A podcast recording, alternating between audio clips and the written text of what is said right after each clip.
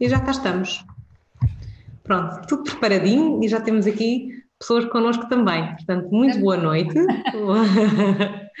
boa noite a quem já está aqui connosco, a quem vai chegando. Muito bem-vindos. Um, então, já temos pessoas a dizerem-nos boa noite e tudo, Ofélia. Olha, boa noite então. boa noite a todos. Boa noite a todos, bem-vindos ao 28 episódio uh, das Conversas Pedagógicas. Uh, quem está aqui pela primeira vez é um, um, um, espaço de reflexão, assim como estou hoje aqui com a Ofélia e com todos vós, um, a refletir sobre questões, projetos, uh, visões pertinentes na área da educação de infância e da parentalidade nas, nas, nas valências de creche e jardim de infância. Antes de começar a conversar com, com a minha convidada, deixem-me explicar sempre a primeira introdução do que é Child Diary. É uma ferramenta de trabalho que eu desenvolvi, uh, juntamente com o João, um engenheiro informático, em contexto de sala, para ajudar educadores de instituições e famílias. Por isso, se ainda não nos conhecem e quiserem saber como é que resolvemos muitos dos desafios de hoje em dia dos educadores, visitem o nosso site. Ofélia, vamos lá começar. É mesmo Olá. um privilégio para mim estar aqui, uh, aqui contigo hoje e, e, tenho a certeza para todos os que nos estão a ouvir. Uh, hoje, no meu, pessoalmente, fiz uma publicação em que acho que tu um, ehm, acrescentas muita assertividade e pragmatismo à reflexão e acho que é sempre mesmo muito bem-vinda a tua. A, eu aprendo sempre imenso quando, quando te leio e agora que consigo conversar. Ah, obrigada. Que exagero, mas pronto. Não é nada, é mesmo, é verdade.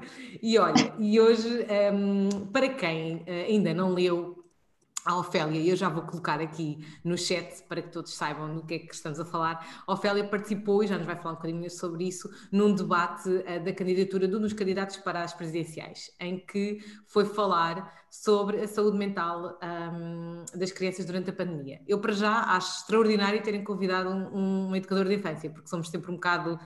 Fala-se de saúde mental e fala-se com outras pessoas que não querem estar com as crianças todos os dias, não é?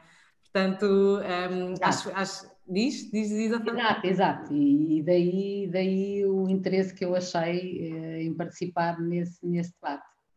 Pronto, e então, portanto, muito obrigada por estares aqui hoje. Para quem nos está a ouvir, já sabem, no chat coloquem as vossas questões, as vossas partilhas e eu vou sempre tentar acompanhar aquilo que vocês dizem e trazer o que vocês dizem à Ofélia. Vou tentar aqui mediar um bocadinho a, a conversa e enriquecer para que isto seja um espaço de, de todos. Ofélia, olha, para quem não te conhece, quem, hum. quem és tu? Fala-nos um bocadinho sempre quem é a Ofélia Libório. Eu sou uma educadora de infância, vulgares, uma vulgar educadora de infância, eh, com bastantes anos de serviço, já, já tenho 36 anos de serviço. pronto, eu fiz a minha formação inicial eh, na Escola Normal de Educadores de Infância, onde descobri, descobri o quê? Eh, o que eu descobri na Escola Normal de Educadores de Infância foi a psicologia do desenvolvimento. Eu acho que foi isso que, que, que achei interessante, eh, de mais interessante no meu curso. Eh, depois fiz uma especialização em educação especial e onde descobri outra coisa. Descobri que a inteligência é múltipla e na altura fiz um trabalho sobre criatividade que, que me atirou quase para a Universidade de Aveiro numa tentativa de continuar esse trabalho, que depois acabei por não continuar nada. uh, fui apanhada pelas redes uh, das lógicas do, do, dos mestrados e acabei por uh, me focar de novo na educação de infância e na formação de, de educadores Uh, e pronto, e sou isso, sou, sou uma educadora de infância, basicamente. E, e estás a exercer na rede pública neste momento, não é? A tua experiência Sim, é muito baseada. Na rede pública do Ministério da Educação, pronto, eu, eu fiz um, um percurso um bocadinho diferente, não é? Da, da, da, maioria dos educadores. Comecei por ser educadora de infância, três anos, depois vim parar a uma escola de, de educação especial, uh, com crianças uh, deficientes mentais, onde estive nove anos. Depois, depois passei para as equipas de educação especial, para a intervenção precoce, estive a coordenar equipas em termos conselheiros, depois fui para a formação de educadores e depois voltei para a educação de infância. para o jardim de infância. Foi essa tua experiência com, com na educação especial que, que, te fez estar tão atenta a estas questões da saúde mental das crianças ou mesmo como educadora já tens naturalmente essa, essa preocupação e é uma coisa sobre a qual tu te debruças a, a pensar? Não, talvez, talvez, talvez esta minha passagem pela educação especial tenha, tenha de facto um, criado mais apetência pela preocupação com, com o tema. E depois há questões também pessoais que me levam a, a preocupar-me com estas questões. E diz-me um, diz uma coisa, tu agora, neste momento, não estás em sala, pois não?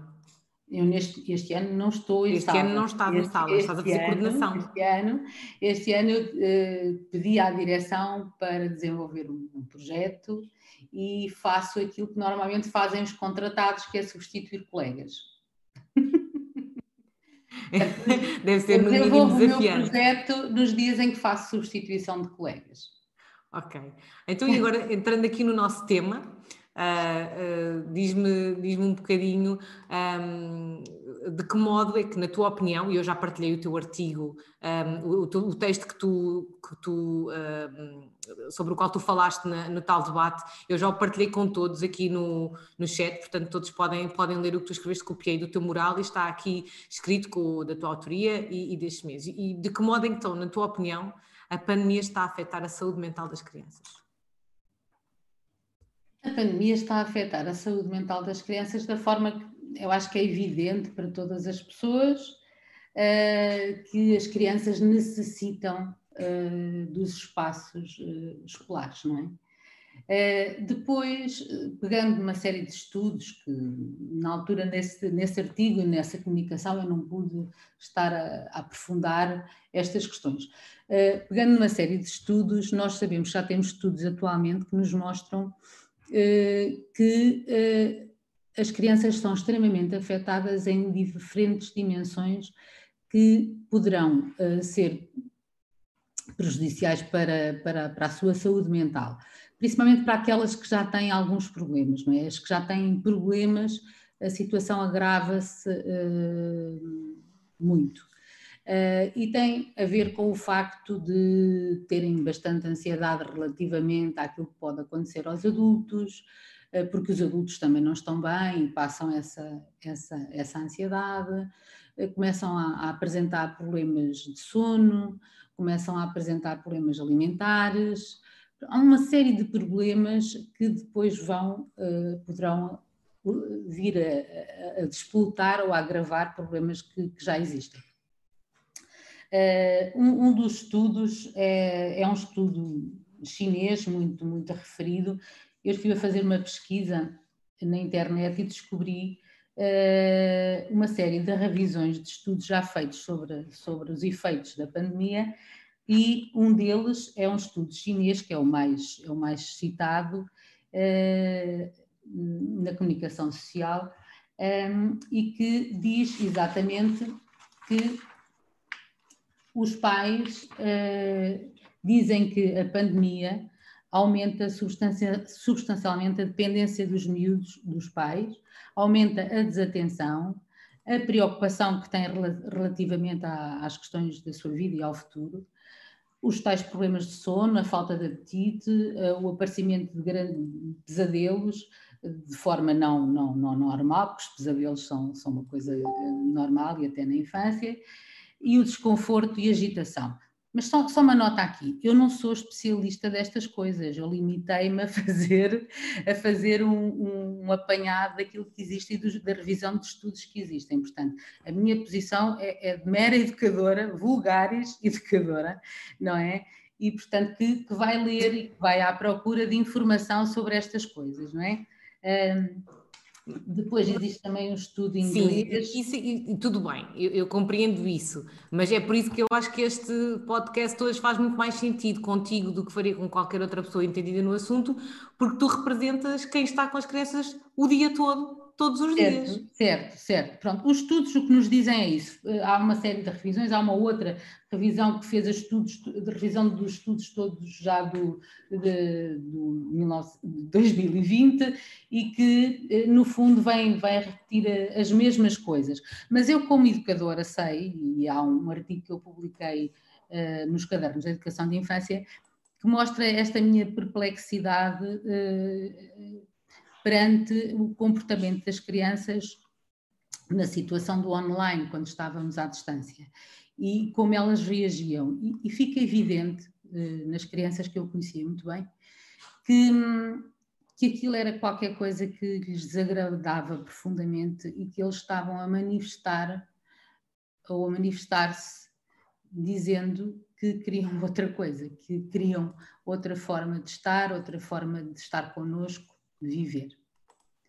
Uh, não sei, já me perdi. Diz lá o que é que estavas a Não, não, estamos a falar. Não, tu estás a seguir o teu raciocínio de. Estiveste a falar um pouco sobre o que é que os estudos dizem, mas tu e, e falaste de um artigo que escreveste para os cadernos da, Sim. da APEI. A tua pergunta falaste, era. E a minha pergunta era sobre isso, sobre o, o, os estudos dizem-nos essas coisas todas. E por acaso houve um estudo que até coloquei, partilhei contigo, que era, um, do Reino Unido, mas era muito baseado dos seis, a partir dos 5 é. anos. Ou é. seja, é quando as crianças realmente conseguem verbalizar, não é? Eles já verbalizam sim. muito. Sim. Agora, em, em bebés, em, em, crianças que ainda não verbalizam, que verbalizam de outra forma, estás a falar do sono, estás a falar de outras coisas, e de futuro? Tu achas que há muita coisa que ainda pode estar comprometida ah, do ponto de vista do bem-estar emocional? Nós, nós não sabemos o que é que, o, que, é que vai acontecer, nós não sabemos. Hum, eu penso que nós não sabemos quais são os verdadeiros efeitos uh, deste confinamento e deste, desta forma estranha de viver. Hum, deste afastamento social que, que, está a acontecer às crianças, porque quer queiramos, quer não, uh, e mesmo que tentemos de, de, de, todas as formas fazer a coisa da forma mais natural possível, um, as crianças uh, estão afastadas de nós, ou seja, os abraços não acontecem com a mesma naturalidade com que aconteciam. Um, as nossas expressões não, não acontecem com a mesma naturalidade, um, a nossa proximidade não é constante, uh, mesmo em termos dos jardins de infância. Uh, aquilo que é a minha experiência pessoal e que eu vejo acontecer com os outros adultos que estão comigo. E não, não, não estamos a falar de salas em que as, os meninos estão na sua cadeira, nada disso. tudo acontece como acontecia, os meninos brincam, etc. Tentamos de alguma forma que os grupos estejam mais afastados, mas sem eles perceberem que estamos a afastá-los ou que estamos a criar espaços entre, entre grupos. Um, mas as coisas. Você que os adultos estão com medo? Estes, estes comportamentos, esta forma de estar, este nosso, esse nosso mal-estar, porque nós não estamos bem, acaba por é passar para os miúdos. E, portanto, eu acho que isto é, é verdade para os pais, que é um, uma das causas do mal-estar dos miúdos que apontam os estudos, é o mal-estar dos pais. Os pais não estão bem e eh, é muito difícil não passar isso para as crianças. Eh, e nós, educadores, acho que também eh, estamos neste momento com esse problema. E acho que a questão neste momento do fechar das escolas, mesmo dos mais novos, é porque a nossa cabeça estava mesmo muito difícil já de gerir, por muito que nós tentássemos, eu falo por mim, era difícil gerir uh, tanta pressão. Tanto menino a faltar, tanta, tanta assistente a faltar, uh, tanta gente de quarentena. É, é muito difícil gerir isto com normalidade com uma normalidade minimamente saudável uh, para estar no contexto do jardim de infância. Mas se colocarmos as coisas numa balança, não é? E eles agora irem para casa, claro vamos que esquecer é... que sabemos que do ponto de vista sanitário isso é a melhor decisão, mas para Sim. eles, para a saúde mental, mental deles, se pusermos isso numa balança, isto, eh, isto é o melhor para eles ou não, ir para casa agora? Eu neste momento, neste momento acho que era preciso fazer qualquer paragem.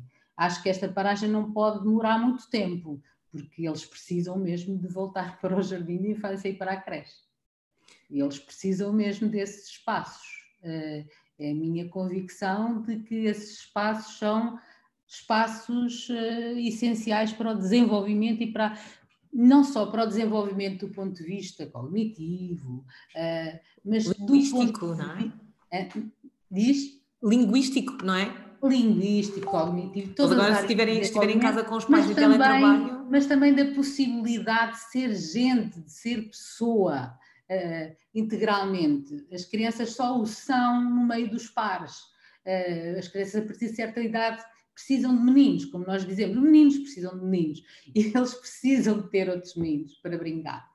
Uh, e, portanto, acho que é fundamental que se resolva isto com alguma rapidez. E tu achas que as ferramentas que se encontram de educação à distância uh, para, para as educadoras, qual é a tua opinião em relação às educadoras fazerem videochamadas com as crianças que já conseguem estar com um telemóvel ou com um tablet a participar? Concordas com isso? Achas que isso minimiza o impacto? Eu posso dizer uh, da, da, minha experiência. A minha experiência uh, no primeiro confinamento, em que substituí uma educadora a fazer esse trabalho, num grupo que eu já conhecia, eh, foi gratificante. Ou seja, foi gratificante para algumas crianças e foi muito importante para algumas crianças, mas nem todas. Algumas crianças uh, reagiam mal à situação. E eu acho que aí temos que os ouvir.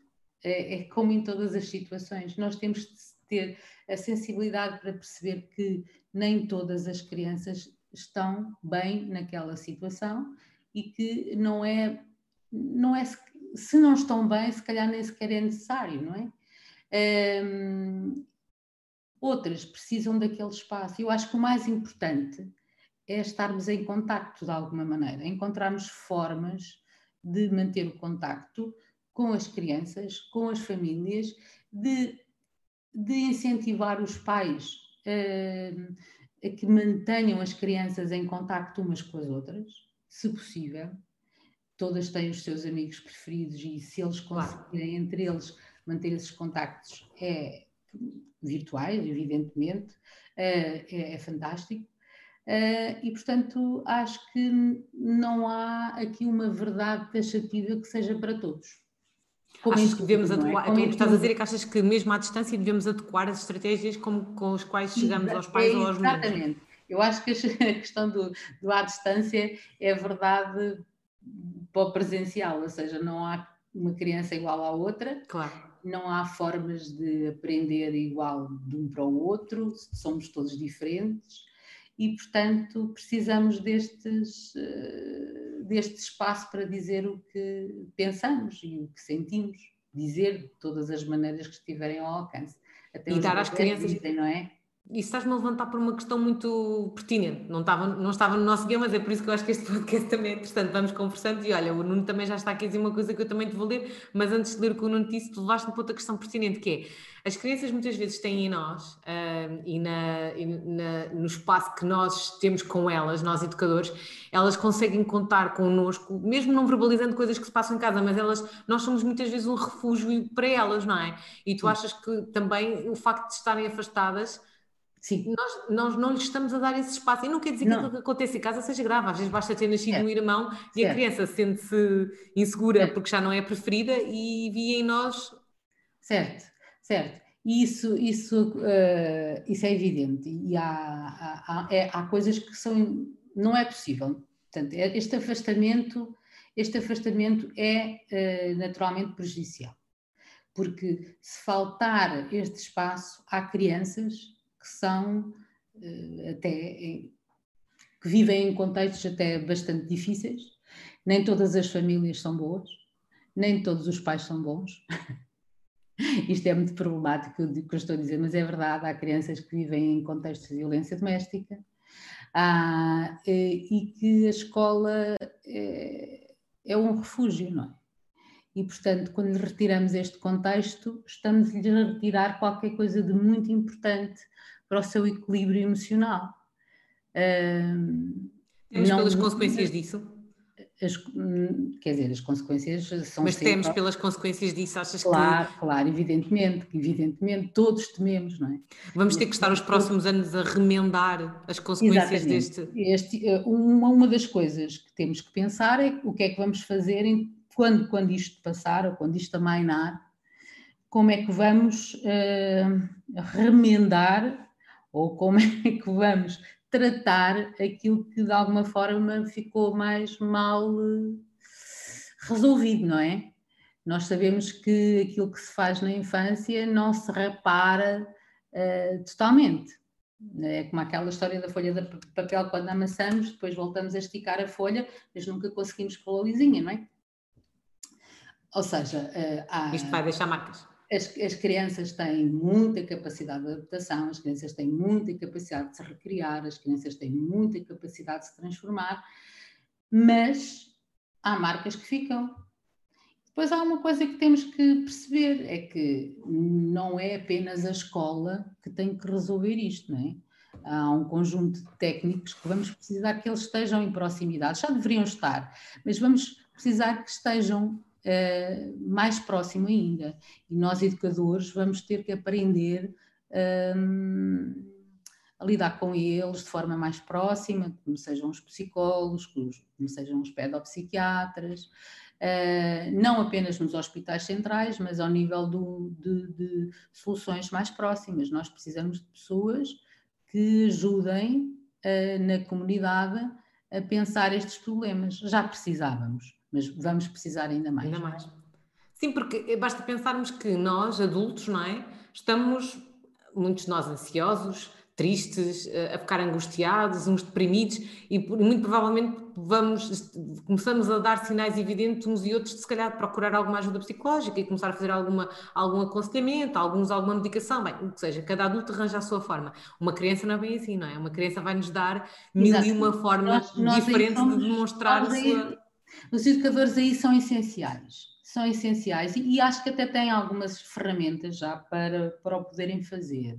Para poder diagnosticar, se Sim. calhar não é esta a melhor palavra, mas para poder ver que está ali Não é diagnosticar, mas para, para ter, eh, ver os alertas, para poder eh, encaminhar eh, as, as situações.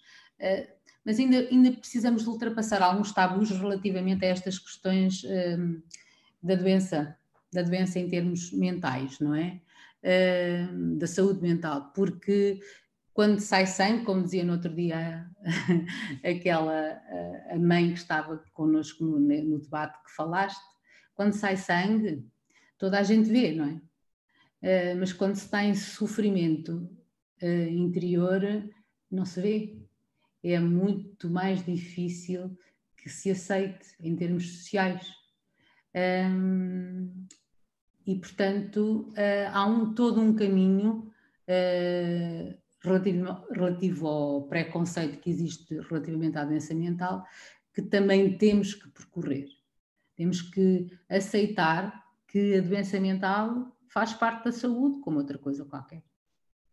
Como... Inclusive é nas crianças, não é? Só que nas é crianças vai se manifestar de muitas outras formas. Que outras formas é que tu podes dizer, uh, Ofélia, que se calhar se, algo, se houver pais a escutarem-nos que podem estar um pouco mais alertas? Desculpa que eu não percebi.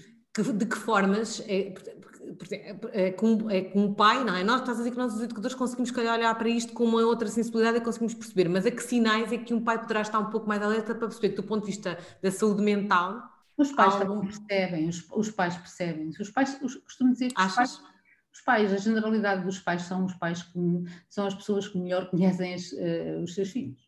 Mas não achas que uma criança que esteja muito irritada, vamos pensar, ah, são dentes ou, ah, ou ah, são os uhum. pesadelos à noite? Não, ou... acho, acho que os pais conseguem distinguir essas coisas e conseguem perceber quando é que uma criança uh, ultrapassa o, aquilo que, que é considerado uma birra, ou que é considerado um mal-estar provocado pelos dentes, ou, ou, por uma doença, ou por qualquer coisa. Eu acho que os pais conseguem perceber. Porque estas situações repetem-se, não é? Tornam-se. Uh, uh, tornam-se o dia a dia, não é? Uma criança que não está bem repete uh, aquele comportamento e, portanto, os pais acabam por se aperceber do que é que se está a passar. Agora, pode haver algum prurido no, no dizer e no pedir pedir ajuda relativamente a isso, não é? E acho que esse, esse, esse caminho é que tem que ser feito. Vamos precisar também que as equipas, e eu acho que aí a intervenção precoce tem um papel eh, importante, as equipas possam, possam de alguma forma uh, capacitar as famílias também nessa área, não é? E os educadores, achas que também precisam dessa capacitação, dessa ajuda? Eu, eu acho que os, os, educadores têm alguns, alguns instrumentos já ao seu, ao seu dispor. Uh, seguindo até a literatura que já está editada pelo próprio Ministério da Educação, eles encontram, por exemplo, a escala de bem-estar emocional, em que conseguem perceber quando é que as coisas estão bem ou quando é que as coisas estão menos bem, não é? Uh, de Lovers, estou a falar da escala de bem-estar emocional de Lovers e que está, por exemplo, uh, no desenvolvimento de qualidade em parcerias, não é? Uh, isto, este livro que toda a gente conhece, não é? Ou, ou, que está, ou que está, ou que está, ou que está, ou que está, eu trouxe-os para aqui, que já sabia que este assunto ia surgir, está, está aqui, no está no saco. Portanto, portanto foram, foram, são instrumentos de, do, do que é belga, e que foram divulgados pela Júlia Formosinho, na Universidade do Minho, e pela Gabriela Portugal, na Universidade de Aveiro e que são referidos nas nossas orientações curriculares, nomeadamente o bem-estar emocional aparece lá. Portanto, existe uma escala que os educadores podem usar para isso. Para além disso, existem outros instrumentos é? que, que, que, até os psicólogos nos podem capacitar e nos ajudar uh, a usar outras formas de, de, de perceber, mesmo sem sermos especialistas, não temos que ser especialistas, não é, nessa, não é essa a nossa função, uh, mas estar atentos aos sinais. Eu acho que aprender a estar atentos aos sinais é importante. Nesse sentido, a Graça Farinha pergunta se pode haver tele, teleapoio por parte dos educadores para crianças em idade pré-escolar, mas em regime de voluntariado. O que é que tu achas disto? Seja, eu não percebo bem a pergunta. Eu acho que ela, em regime, eh, que ela é apoio como? Imagina, provavelmente fazer videochamadas para prestar teleapoio em regime de voluntário. Eu acho que a pergunta, talvez, e a Graça, então, que me corrija se eu estiver a dizer de forma errada, a medida é que vamos todos de férias, não é? Sim. E havendo de férias não tem de haver uma, uma educação à distância. Estamos a falar de 15 dias de férias. E 15 dias de férias acontecem no Natal, acontece na Páscoa, mas, tu, mas tu, tu vês necessidade de um educador fazer este tal teleapoio ou não? Neste momento, não. Eu acho que as crianças estão em casa, estão com a família, como estão na Páscoa, como estão no Natal. Agora, é, o que é importante é que os seus educadores, não é? é saibam o, o, que é que está a acontecer com essas crianças, ou seja, que nós não percamos as crianças. Mas, Ofélia, mas acompanha-me neste raciocínio. Se nós pensarmos nesses momentos que tu estás a falar em que eles estão em casa, muitas vezes estão com os pais de férias. Neste momento, é. se estiverem com os pais em teletrabalho, não conseguem estar com eles. Uh, e depois... Compreendo, compreendo. Eu compreendo. por isso é que eu te queria perguntar. E, e há outra agravante que é eu compreendo. as notícias neste preciso momento estão sempre ligadas em casa de toda a gente. As crianças estão expostas aos notícias. Pronto, esse é um conselho que eu digo aos pais, que eu dou aos pais, e é que desliguem as notícias não, não, não se exponham a eles nem às crianças, não é? Não se exponham a eles nem às crianças um dia inteiro a notícias. Então, com crianças, é, é, é, acho que é evidente que não podemos estar a expor as crianças a ouvir a palavra coronavírus a cada dois minutos, não é? Não, não, não, não acho aceitável. Tu achas que isto está a levantar níveis de ansiedade nos mais pequenos? Acho. Está a elevar os níveis de ansiedade? Ah, não sou eu que acho, são estudos que dizem, não é? Não, eu não preciso de achar. Eh, Sim, mas naquilo que vês, naquilo que assistes, Sim. assistes dos garotos mais como é ansiosos. É como é óbvio. Sim, claro que sim. Claro que sim. Uh, sobretudo com um medo uh, grande do que pode acontecer aos adultos. Com, de vez em quando sai, sai uma frase, ou de vez em quando aparece um desenho de um coronavírus que está a atacar uma pessoa, uh, está a atacar o meu pai, ou está a atacar a minha avó. Portanto, eu acho que eu acho que isso é evidente, não é? Olha, agora fizeste-me lembrar, o meu sobrinho, um, ele está no primeiro ciclo, mas a, a professora, uh, em vésperas de Natal, pediu-lhes para fazer um desenho daquilo que, que, que, pediam para o Natal e expuseram na, na rede da escola, da escola primária expuseram na rede esses desenhos, portanto, quem passa pode ver. Olha, e é de partir o coração, porque quase todos os pedidos estão relacionados com o coronavírus. Exatamente. Isto é muito revelador.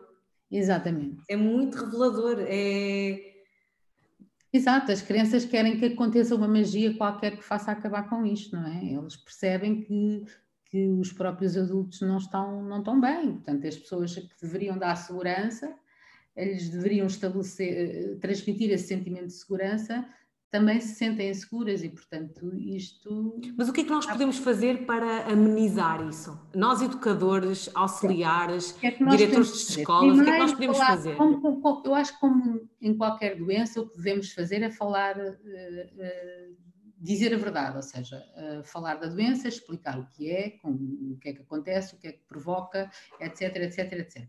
A verdade é essencial para as crianças construírem alguma ideia que possam compreender sem, sem grandes contradições. Portanto, não, não dizer mentiras às crianças, acho que é, é a primeira de todas, todos os pontos.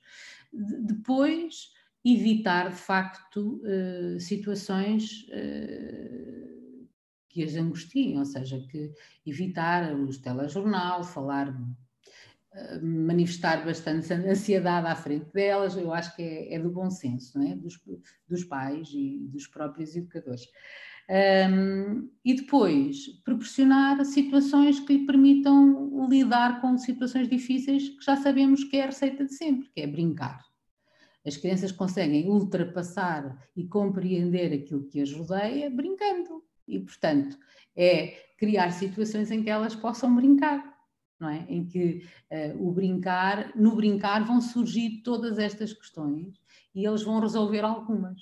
E, portanto, nada de durante estes 15 dias inundar os pais com fichas e atividades para fazer em casa. Não, não, por favor. Aliás, é dizer que estão mesmo de férias. Agora, estão umas férias em que os pais não estão de férias, o que é uma grande então achas, então defendes o equilíbrio em que o educador pode intervir durante estes 15 não, dias? Eu acho Porque imagina, há férias. Os educadores devem, devem acompanhar as crianças no sentido de saber o que é que se passa com elas. Eu acho que depois eh, deverão ser os próprios pais a dizer se precisam de alguma coisa ou não. Ok. Achas que há semelhança daquilo que se fez o ano passado? Ou, nós sabemos que. Não, o ano passado nós insistíamos para manter algum ritmo, porque eram essas indicações que tínhamos certo? Sim. Neste momento temos outras indicações. Não há atividade letiva. Não há. Portanto, se não há atividade letiva, nós não vamos estar a fazer esse acompanhamento que fizemos uh, o ano passado, em março. Ok. Não é? Agora, eu claro, acho que um educador deve perder uma criança, ou seja, perder, deve continuar a saber o que é que se está a passar com essa criança, não é? Porque isso também é, não tem, é atividade não letiva, mas, mas a atividade não letiva mantém-se, não é? Agora, fazer qualquer coisa com o intuito de, fazer, de manter algum desenvolvimento curricular não, não, não me parece que faça sentido nenhum neste momento. E que seja desejável até, porque uh, o Ministério acho que fez isto porque também percebeu que de facto o ensino à distância não, não é qualquer coisa que se possa fazer, eh, já está, não é? Vamos pôr os professores com, com computadores e com tablets e, e, e, é igual. Não, não é igual. Não é igual. O ensino à distância é outra coisa, implica outras formas de fazer, outras formas de avaliar e, e não, não se faz de um dia para o outro, não se muda de uma coisa para a outra assim. Claro, isto foi uma decisão tomada uma quinta-feira para entrar em vigor uma sexta, não é? Exatamente. Portanto, não, não, se poderia, não se poderia nesta, neste, neste imediato uh, preparar todo um, um ensino Exato. à distância. Exato. Mas tu achas então que a creche e a educação pré-escolar estão aí de arrasto porque não se consegue preparar os outros ciclos que têm um currículo obrigatório? Não, achas... Eu acho que estão de ir de arrasto porque a situação, como eu disse há bocadinho, está um bocadinho difícil de controlar, não só em termos pandémicos, mas também porque a situação que se está a viver nas creches nos jardins de infância é muito difícil. A própria sanidade de quem lá trabalha não é fácil, não é? É uma outra linha da frente, não é? É uma outra linha da frente e não, tem, não tenhamos dúvidas, não tenhamos dúvidas de que estar a viver todos os dias aquilo que se vive nos jardins de infância e nas creches é muito complicado é muito complicado. E, portanto, estávamos numa situação em que as pessoas podiam entrar eh, em ruptura, elas próprias, eu acho, eu acho. Eu acho, porque com tanta pressão, não é? Uh, ninguém já estava em condições de fazer qualquer coisa que fosse. Era preciso parar, havia um momento qualquer para parar, nem que retomemos daqui a uma semana, mas parar, deixar respirar, deixar que, que a poeira uh, assente uh, para que consigamos racionalizar alguma coisa disto. Olha, temos, temos muitas pessoas a comentar e, e algumas a acrescentar uh, reflexões e experiências, e depois temos algumas perguntas. A Sara Freitas colocou uma pergunta que eu agora perdi. Sara, por favor, copie e volta a colar, porque entretanto desapareceu e eu não consigo voltar atrás para ler outra vez o comentário, a pergunta, mas era uma pergunta específica. Entretanto, também temos aqui. Uh, a, Sandra uh, Abreu que diz uh, boa noite a todos. No início deste ano letivo tive uma mãe a pedir ajuda porque o irmão mais velho, de 6 anos, estava angustiado porque começou o ano letivo a falar do vírus e que as suas consequências no de, e, as suas, e as suas consequências. No mês de outubro falaram do cancro da mamã, o que é e, e as consequências. Pronto, Uh, Acho que a colega está aqui a falar um bocadinho. A questão da criança ficar muito focada na doença, penso que é, que é essa a problemática que a colega está a levantar. Sim. É óbvio que nós, quando, eu, eu quando falo em, em, explicar aos miúdos, não é para estarmos todos os dias a repetir a mesma coisa e focar a nossa vida no coronavírus. Isso é o que não devemos fazer, não é? Dizer, uma coisa é, é explicar aquilo que, que, acontece às pessoas, porque é que temos que lavar as mãos, porque é que temos que desinfetar, porque é que temos etc, etc, etc. Uh, quando as pessoas adoecem, o que é que acontece, etc, etc.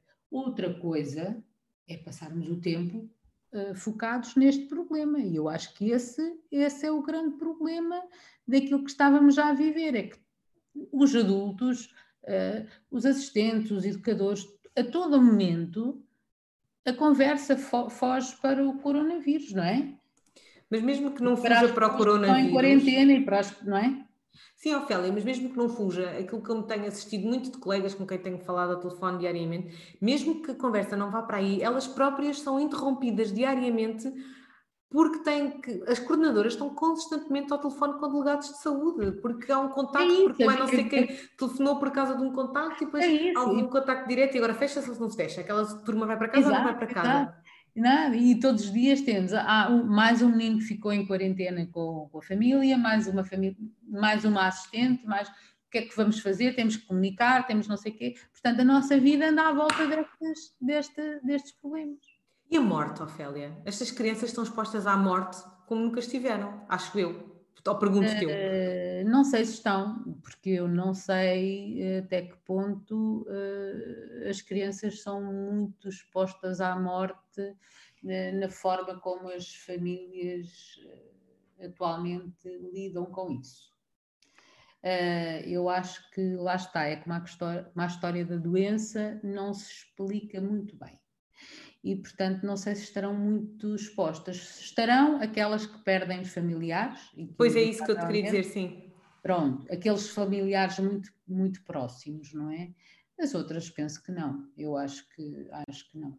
Acho que, agora, aquelas que perdem familiares, é evidente que isso é um, um problema irresolúvel, não é? Na vida dessas crianças, é uma catástrofe. Olha, aqui, já tenho aqui a pergunta da Sara outra vez. A pergunta da Sara, obrigada Sara por, por ter voltado a, a, colocar. Não estando ainda decretado ou legislado a, a, indicação de interrupção letiva, como poderemos fazer perante a instituição caso nos exijam um acompanhamento diário durante estes 15 dias? Eu não sei com que argumentos é que vão pedir um, um acompanhamento diário. Não, não, não, não entendo. Porque a partir do momento, bom, tratando-se de um educador, não é? É, é a sua componente letiva Uh, ok? Consigo... Vão considerar esse acompanhamento diário componente não letiva?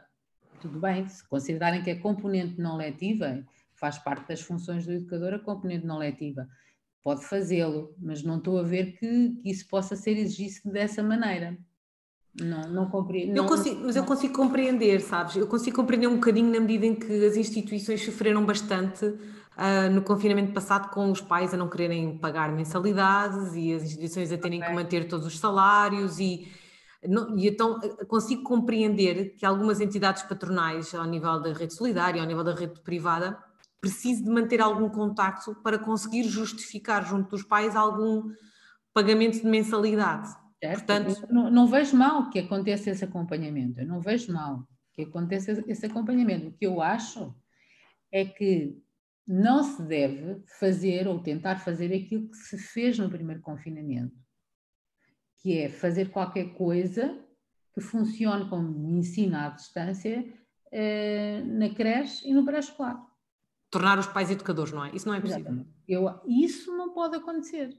Isso não faz sentido nenhum. E houve muitas pessoas a fazer isso, houve muitas colegas a fazer isso. E eu acho que isso de todo não faz sentido. Agora, o acompanhamento das famílias não vejo mal nenhum. E das crianças não vejo mal nenhum que aconteça. Agora, não poderá ser considerado componente letiva, a não ser que, a não ser que ok, eh, o calendário escolar de, dessas instituições seja diferente. Não é? Neste momento estamos a falar do calendário escolar, não é? Do, do sistema público. Se o calendário escolar do, do, sistema privado for outro, como acontece nos colégios, não vejo que, que não possa ser, não é? Mas isso é um problema que terão as instituições que resolver com os seus educadores, penso eu. Ok. Temos aqui colegas. O problema laboral, é o problema laboral. Sim, é? isso leva-me para outra questão que estava, que estava um bocadinho no nosso guião, que é a, eh, a política. A política, a gestão, não é? é tudo isto é um pouco política, nós, porque tudo isto são medidas. Misturamos tomadas... um bocadinho as, as, as questões, não é? E eu acho que não podemos uh, misturar as questões da saúde com as questões um, completamente ou só pedagógicas e com as questões laborais. É? Questões laborais são para tratar com as entidades patronais e no devido sítio. As questões pedagógicas é connosco, educadores. E pronto, e na medida em que temos de trabalhar com os outros técnicos da saúde, porque eles precisamos das nossas crianças bem. Mas, Ofélia, mas, mas, mas a política está-se a comportar bem nesse sentido ou não? Naquele, naquele teu documento tu dizes que a política não está no. Não está falo naquele documento, falo nas políticas, nas políticas internacionais, não estou a falar de nenhuma política nacional, embora Sim. a nossa política nacional não tenha feito melhor que, que as políticas internacionais. Obrigada. As políticas internacionais, não é? Têm colocado um bocadinho as crianças uh, fora, fora das suas agendas, não é? Porque as crianças, pronto, as crianças não votam. Uh, e as crianças são sempre vistas como filhas e não como pessoas, como cidadãs. E, e, isso faz toda a diferença. Mas o que é que tu queres dizer com isso? O que eu quero dizer é que uh, as políticas até podem preocupar-se com as famílias, eh, na medida em que eles têm lá uma criança, e portanto há, há, há políticas de apoio à família, porque essas famílias têm lá, uh, têm lá pessoas em idade laboral que trabalham e que são produtivas, mas não se preocupam com crianças propriamente, porque as crianças, uh, as crianças não têm voz, as crianças ainda não têm que dizer, só têm que, só futuramente é que elas serão produtivas. Mas tu... Estou sempre... Desculpa, mas e, e, relativamente especificamente à pandemia e, e, e aquilo que se tem feito da pandemia, ou seja, a proibição de se ir para parques infantis, esta escola abre, não abre, a educação à distância. Um, concordas com as medidas políticas que têm sido tomadas? Porque elas afetam diretamente a saúde mental das crianças. Eh, claro que não, claro que não. Então, é, é, é óbvio que quando foi do primeiro confinamento uh, uh, aparecia na rede, na comunicação social, frases do tipo uh, passeiam-se mais as, os cães do que as crianças, não é? As crianças não, não, não foi previsto que pudessem sair à rua, por exemplo. Não é? Houve movimentos em Espanha porque as crianças não podiam sair à rua. Quer dizer, os cães podiam sair à rua, mas as crianças não estava previsto que saíssem à rua como se fosse possível que uma criança uh, tivesse as suas necessidades satisfeitas pelo facto de ter o pai e a mãe em casa e não tivesse necessidades de interação com a natureza, com o mundo lá fora, uh, com o ar, não é? Com o sol. Uma criança não necessitava, os adultos precisavam de sair para se exercitar, isso era aceito, estava previsto. O cão precisava de ir à rua ser passeado, estava previsto. Mas não estava previsto que as crianças precisassem de sair à rua. Não é? E ficámos todos com medo de sair com, ele, com as crianças à rua. Exatamente. E ninguém saía com as crianças à rua. Não estava. Não, não, quer dizer, as crianças só existiam na medida em que eram filhas de, de, daqueles pais, não é? naquela família, viviam naquela casa. e depois partia-se do pressuposto que todas as crianças estavam bem naquela casa, que tinham espaço para brincar, que tinham espaço para se como se, como se, como se, como se as necessidades de uh, alimentação, sono e higiene fossem as mais é, as únicas necessárias. Se comidinha, comidinha, uh, caminha, uh, o pai e a mãe a dizer olá e tal, filho, estás bom, e, e ver bonecos na televisão e, e, e o suposto, a suposta telescola para crianças, isso foi suficiente. Quer dizer, é, é, é considerar que uma criança é qualquer coisa de muito pouquinho, não é? E uma criança Isso é voltar a dois séculos atrás à concepção de criança que se tinha. Exatamente. É, exatamente, é voltar muito atrás naquilo que é a nossa concepção de educadores de criança. E porquê que achas que ninguém fez nada em relação a isso? É porque nós, sociedade, enquanto sociedade, também não estamos despertos para isso? a sociedade não está efetivamente desperta para isso. E que não, efetivamente, os direitos da criança ainda falta muito até serem efetivos e fazerem parte do, da nossa concepção, da nossa concepção do mundo, não é? Do mundo de, de humanos. Tu achas que agora neste confinamento podemos fazer diferente, temos o dever de fazer diferente, não é? Temos, mas as coisas ficam ainda mais difíceis para as crianças, não é? Porque há crianças onde começam a faltar, uh, onde os direitos de previsão, por exemplo, começam, começam a, ser a faltar. abalados, não é? Há crianças eh, que, cujos pais uh, perdem empregos e que passam fome, uh, onde, falta, onde falta o aquecimento, não é só nas escolas, há casas que, onde as crianças não têm aquecimento, não é? Passam bastante frio, porque se não há dinheiro para comprar comida, também não há dinheiro para pagar aquecimento. Eletricidade, exatamente. Um, e portanto, as coisas Eu li hoje que mais cerca... difíceis. Diz. Eu li hoje, uh, mas eu não consegui ler o artigo, só li mesmo a gorda que dizia que cerca, há cerca de 2 milhões de pessoas em casa que não conseguem eh, pagar aquecimento, portanto não ligam um aquecedor nunca em casa, Exato. não têm capacidade para, para, para o pagar. Esses 2 milhões devem, devem existir muitas crianças, não é? Muitas. Muitas Sim. crianças a viver nessas famílias, como é óbvio. E portanto, o, se os direitos não estavam garantidos, com a pandemia não ficam de certeza. Porque Ainda há, ficam mais comprometidos. Há uma crise económica que está uh, iminente, não é? Então tu achas que poderia haver, uh, isto é uma pergunta provocatória, alguma hipótese da creche e da jardim de infância ficar aberto? Ou como tu dizes, os próprios recursos humanos já estavam a entrar em ruptura, portanto tínhamos mesmo que fechar? Tínhamos que parar, mas é necessário abrir rapidamente. É não és apologista de ficarmos em casa enquanto os números não baixarem? Uh, e, e nisto tem que ser uma coisa rápida. Eh, não, temos que nos reinventar, temos que nos reorganizar, temos que voltar. Temos que voltar. Não, não podemos ficar muito tempo em casa, esta é a minha convicção.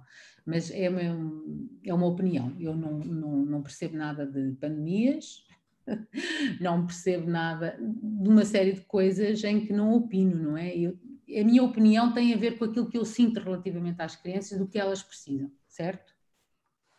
Agora, provavelmente pode acontecer que haja outros valores que se levantam em determinada altura, não é? A saúde pública, não é? Exatamente, e portanto não sou eu que irei avaliar uh, da pertinência ou não. Eu acho que estamos, estamos neste momento. A, a, há muita gente a opinar sobre coisas que não sabe nada. Ah, sim, e as redes sociais abriram. Dizer, se antigamente só, só, eh, todos esses comentários eram feitos no café, em pequenos grupos, agora as redes sociais são o palco para que todos possamos exprimir opiniões. Coisas eh, sobre coisas que eu acho incrível, quer dizer, eh, estar a, opinar, dar opinião sobre, sobre, sobre uma coisa que, que nem os especialistas efetivamente sabem uh, ainda muito sobre o assunto eh, mas de repente há pessoas que sabem tudo, eu acho isso fantástico. É, achas que mais uma vez é, a atividade política e por estarmos perto de eleições. Eu acho vai... que sim, eu acho que estamos perto de eleições e as pessoas esquecem do essencial e começam com clubismos que não, não fazem sentido. Eh, Mas as crianças não podem ser uma, uma moeda de troca para isso, não é? Não, não podem ser nem aqui... as pessoas, nem as crianças, nem as pessoas em geral, não é? Não estão, porque não são só as crianças que são vítimas desta, destas, desta, destas coisas todas. São as pessoas, eh, geralmente aquelas que, que menos podem, não é? Um, que acabam por ser vítimas destas manipulações. Muito, bastante, não é? Sabes que, eh, por acaso, agora, eh, acho que foi ontem, ontem, ontem, eu, muitas das, das notícias, é, é um facto que os hospitais estão entupidos, nós sabemos que conseguimos vê-lo em direto nas notícias, se virmos é. em direto, mas há muitas das notícias que estão a, a, ser partilhadas nas redes sociais, que se tu fores ler atentamente a imagem, são de 2014, 2017. Exatamente. É mero alarmismo. Alarmismo, ou seja, nós sabemos que está a acontecer, criar, mas sim, não é preciso... Sim, sim, uh, sim. Olha, isso faz-me lembrar uma coisa, que é a questão da educação para os, da educação... Para os mídias, não é? Para os mídias, não é? Uh, e, e, e, dos planos tecnológicos, etc. E é, é uma coisa que precisamos todos, uh, lidar com tecnologias e com os mídias, e as crianças também. As crianças estão extremamente expostas a, aos mídias, às tecnologias, e, e nós precisamos saber sobre isso até para as proteger, em termos da sua saúde mental. Mais do que nunca, não é? Mais do que nunca, não é?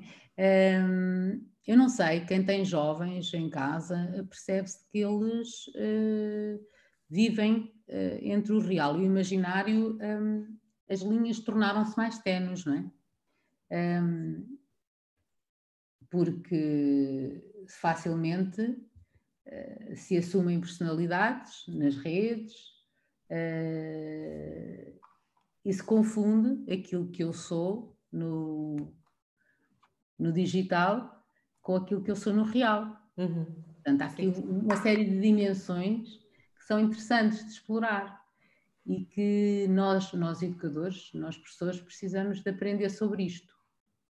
O que, o que me leva a uma preocupação, que é o facto termos agora sido excluídos, nós uhum. educadores. Do, do, programa de capacitação digital. Da, da capacitação digital, não é? E que bem precisamos, até para estas questões da comunicação à distância, eh, etc. Para tanta coisa, é. Ofélia, não é? Há tanta coisa, tanta coisa para falar. Mas, mas, mas, mas se mas falarmos é então na saúde mental, não, mas imagina, só falando na saúde mental, Ofélia, se tu pensares, a, a, a, saúde mental está muito ligada com aquilo que nós adultos passamos e transmitimos e vivemos à volta das crianças. Se nós depois somos adultos que digitalmente não estamos bem formados, que consumimos tudo, tudo toda a porcaria, desculpa-me a expressão, toda a porcaria que nos aparece à frente, as crianças vão seguir esses passos. E, portanto, se nós depois também, enquanto educadores, cuidadores, não sabemos ter critério. Exatamente, distinguir o trigo do joio Olha, queres falar de perguntas interessantes? Então, olha, temos aqui o Henrique, o Henrique disse assim: ele não pergunta, ele, ele afirma e tu podes dar continuidade se quiseres. Será que é voltar para trás? Quando falámos há bocado da concepção da criança, ou será apenas decorrente do facto de a criança, como sujeito ativo, ainda ser apenas uma imagem, presente apenas num núcleo restrito de cuidadores, investigadores e alguns legisladores? Claro, é, mas é isso mesmo, é exatamente aquilo que diz o, o Henrique, não é? A criança, essa criança, como nós falamos dela, a criança dos direitos, é a criança só de alguns ainda, não é a criança da generalidade da, da população e da sociedade, não é? A criança ainda é vista como um apêndice da família, não, não, não tem identidade. Ou quando tem, tem identidade. Enquanto cidadã. Diz, okay? diz, diz. Não tem identidade enquanto cidadã. Acho que sim, acho que o Henrique tem toda a razão. É isso mesmo. Então, e mais? Temos a Idália Guerra que diz-nos, mas o que está a acontecer é muito grave mesmo. Não podemos esquecer que já temos grupos de crianças em quarentena com amigos positivos para a Covid.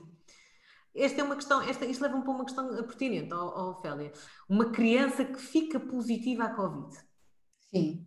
O impacto emocional nesta criança, o medo, epá, Já contactaste, já tiveste com alguma criança que tenha tido e que depois tenha estado não, contigo, falaste com ela? Todo, não, todas as que ficaram positivas ficaram em casa, não, Sim, mas... não, não tive nenhum contacto com, com, com nenhum positivo.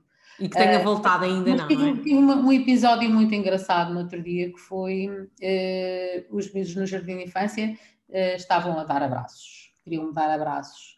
E disse, ok, está bem, vamos lá dar abraços. Mas olha, isto não pode ser muitos, muitos, muitos, muitos, muitos a toda a hora, por causa do Covid. É? e, e depois um pequenito sai-se assim com ar muito assustado e disse assim: Olha, mas eu posso ficar aqui ao pé de ti, não posso? Claro, podes ficar ao pé de mim todas as vezes que tu quiseres. E um mais espigadote, já mais velho, mais velhinho, sai-se e diz assim: Olha, eu posso estar sempre ao pé dela porque eu já tive Covid. Ah, exato. é um superpoder. É um superpoder. Eu já tive Covid. Portanto, eu, o meu superpoder, eu já tive Covid e eu consigo estar ao pé dela porque eu já não já não a vou infectar. Pensa ele, não é? Pensa ele que a coisa não se repete. Mas, pois, mas é, é, a mensagem que nos passa, não é? Que tens uma vez, não voltas a ter, não é? Exatamente. E eles, é um superpoder que têm. Olha, eu já tenho este superpoder, agora, agora faltas tu. Exato. Agora tu ainda não tens. É, olha, isso é uma, outra, é uma outra moeda que eu não tinha pensado. Eles, eles não terem medo de apanhar, mas sim acharem que podem apanhar, porque depois vão adquirir um, um superpoder. Um super vão poder, já vão poder abraçar toda a gente. Olha, e tu já tiveste medo de estar abraçada a crianças ou ainda não? Medo, medo não, porque eu, eu acho que nós não conseguimos. Eu, eu, eu, pessoalmente esqueço-me. ainda bem. Mais educadores a esquecerem-se, por favor.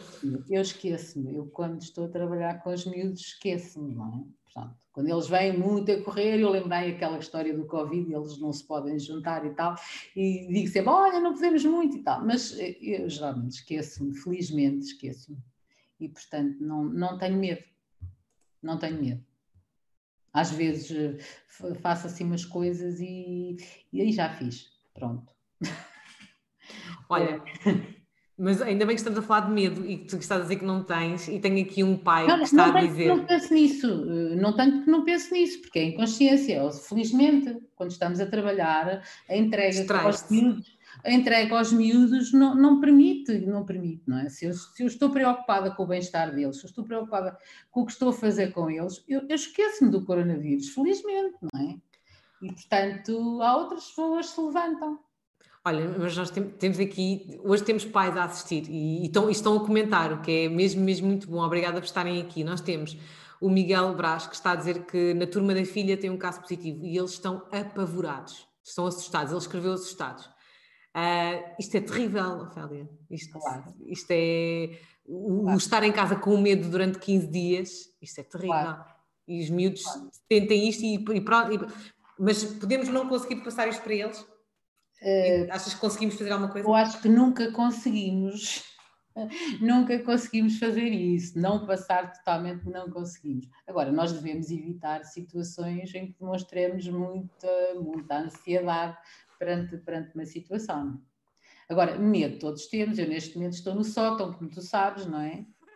Pois, eu, eu não sabia se podia dizer, mas a Ofélia está confinada. Eu estou confinada, estou isolada, estou em isolamento profilático por causa estive em contacto com, com um positivo no jardim de infância, uma pessoa adulta. E portanto. Uh, e foste fazer o teste e sentes-te ansiosa em relação ao resultado do teste? Não, porque não tenho sintomas. Provavelmente se tivesse sintomas, uh, alguma coisa que se parecesse com, estaria, não é? Mas neste, não, não. Mas uh, não deixa de ser muito aflitivo esta separação dos outros e é, é muito complicado. Eu tive uma colega que relatava o caso de um menino no primeiro período cuja mãe esteve infectada com Covid e cujos testes durante mais de um mês davam sempre positivo. E aquela mãe não saía do quarto e a criança não compreendia, por muito que lhe explicassem, não compreendia porque é que a mãe não podia aproximar-se e sair do quarto. E a criança que apresentava bem, eh, níveis de bem-estar emocional elevados no início do ano, à luz das, das tais escala, da escala de Lovers. Um, quando chegou ao final do primeiro período, apresentava níveis baixos. uh, mesmo no jardim de infância. Portanto, ele não, não conseguia resolver aquele problema que era de estar afastado uh, da mãe tanto tempo. O que nos coloca alguns, alguns, alguns dilemas uh, que não são resolúveis, nós não conseguimos resolver este dilema, não é? Não, não há como. Efetivamente também não podia sair do quarto, mas a criança estava uh, em sofrimento, em grande sofrimento. E, e, isso, isso já é grave em pré-escolar, em creche então eu nem consigo Exatamente. nem consigo imaginar eh, sim, sim, sim, acho que há as, que, as consequências que isso há, tem há num bebê, numa criança tem, de dois anos. Exato, há coisas que depois têm que se, têm que se medir, tem que se encontrar aqui maneiras de, de dar a volta, de, de não sei, de, de encontrar, não, não sei como, mas temos que encontrar uh, alguma, algumas soluções, não é?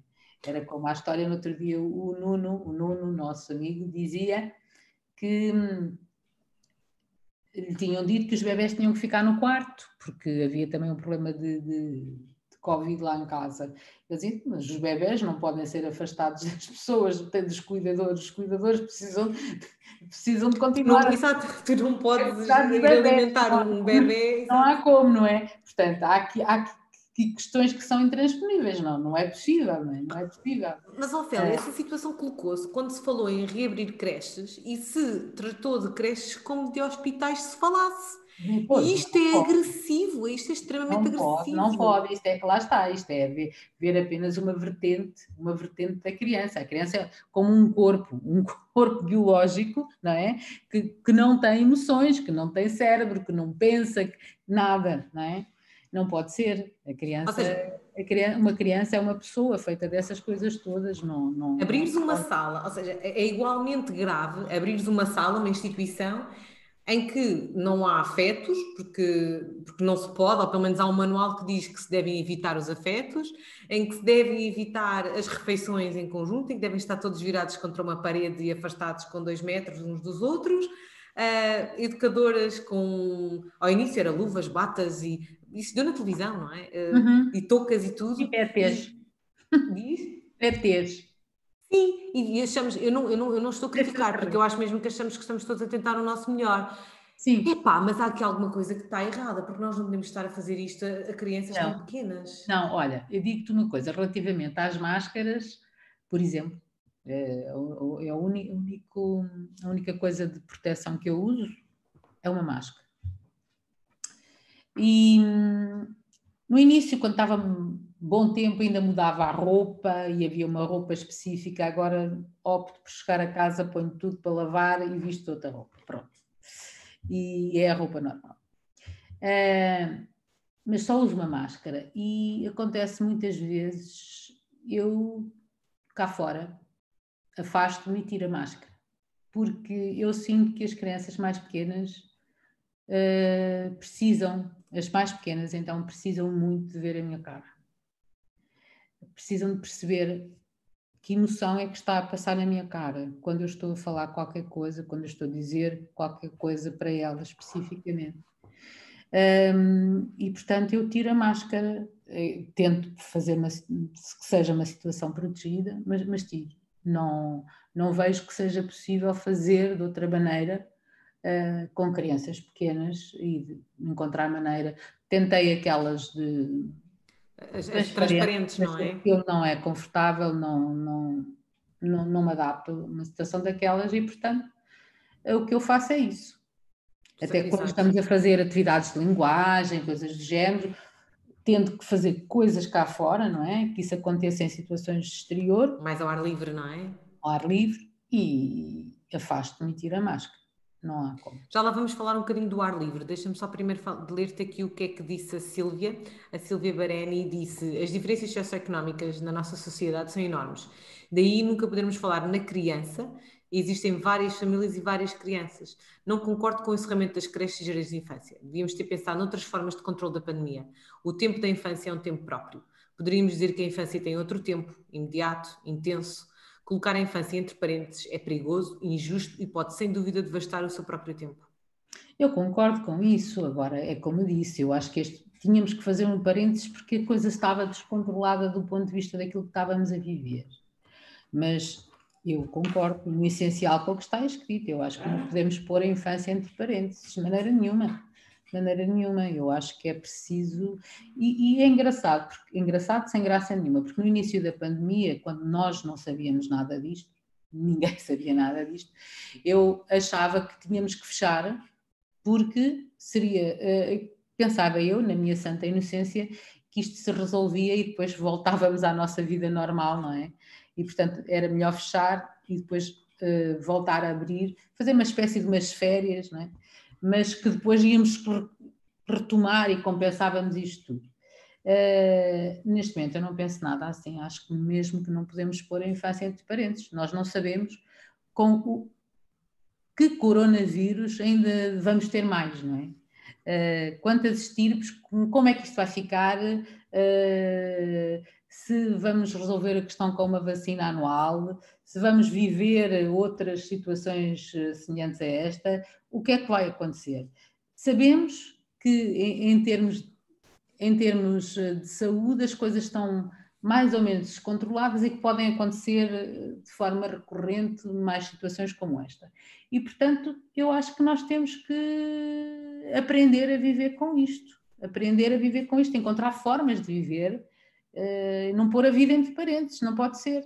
Não pode ser. E, e, acho que acabas por estar a responder ao Miguel Brás que nos está a perguntar o que é que é melhor então para as crianças neste momento? É ter a escola aberta ou é interromper? Ele, ele acaba de dizer o que é que é mais equilibrado pontos, do ponto de vista de saúde? É o Covid versus a saúde mental? É isto que nós eu, estamos acho, a... eu, eu, acho que aí não, não é possível pôr eh, as coisas num prato numa balança. Por isso eu digo, eu não sou especialista nisto e não, longe de mim, dar opiniões sobre coisas que não sei porque se a coisa que eu não gosto é, é exatamente falar daquilo que não sei.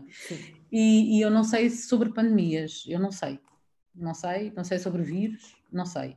Também não sou especialista em saúde mental, ok? Que fique bem claro, eu não sou especialista em saúde mental.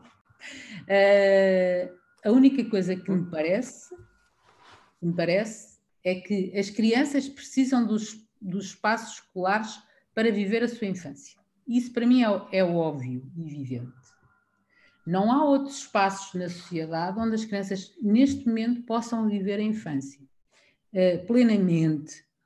E, portanto, precisam desses espaços. Se retirarmos esses espaços, retiramos a oportunidade de viver algumas coisas que são fundamentais, tão fundamentais como comer e dormir, não é? Que é o brincar com os pares, não é? Brincar com os pares, uh, ter momentos de, de, em, que se, em, que se, está em sociedade. Uh, os humanos precisam de humanos. É? Os humanos são animais que precisam de humanos, não, não podem viver sozinhos, isso não faz sentido. Portanto, não, não faz sentido criar uma, uma criança é? e pensar que ela vai viver sozinha, isso não faz sentido. As crianças Até o Mogli cresceu em, em, em com os outros animais a socializar com os outros animais, não é? Portanto... Precisam, portanto, isso para mim é óbvio. Portanto, não podemos privar crianças de situações dessas. Como é que nós vamos dar a volta a isto? Eh, eu não tenho certezas, mas acho que o espaço escolar é, é, é, é extremamente importante. Não, não é possível prescindir dele. Portanto, temos que abrir a Silvia diz, por isso mesmo não devíamos fechar. Temos que encontrar maneira, não sei se não devíamos fechar, porque eu própria estava num, numa situação difícil, é, confesso que já estava a ser difícil viver com, com a situação, com as pressões todas que estavam a acontecer. Um, agora, uh, não é uma coisa para, para durar muito tempo, não é? Não pode. Não pode, não é? As consequências serão, vão ser devastadoras se, se estivermos. Não, não, se, pode, não pode, não pode precisamos, precisamos desses espaços. Aqui não se trata do que os miúdos aprendem ou não aprendem. Eu ouço, vejo muitos comentários de tipo, ah, e tal, mas eles têm toda a vida para aprender, agora há um tempo de interrupção, mas têm toda a vida para. Não é do que aprendem, do, não estamos a falar de currículos, não estamos a falar de programas.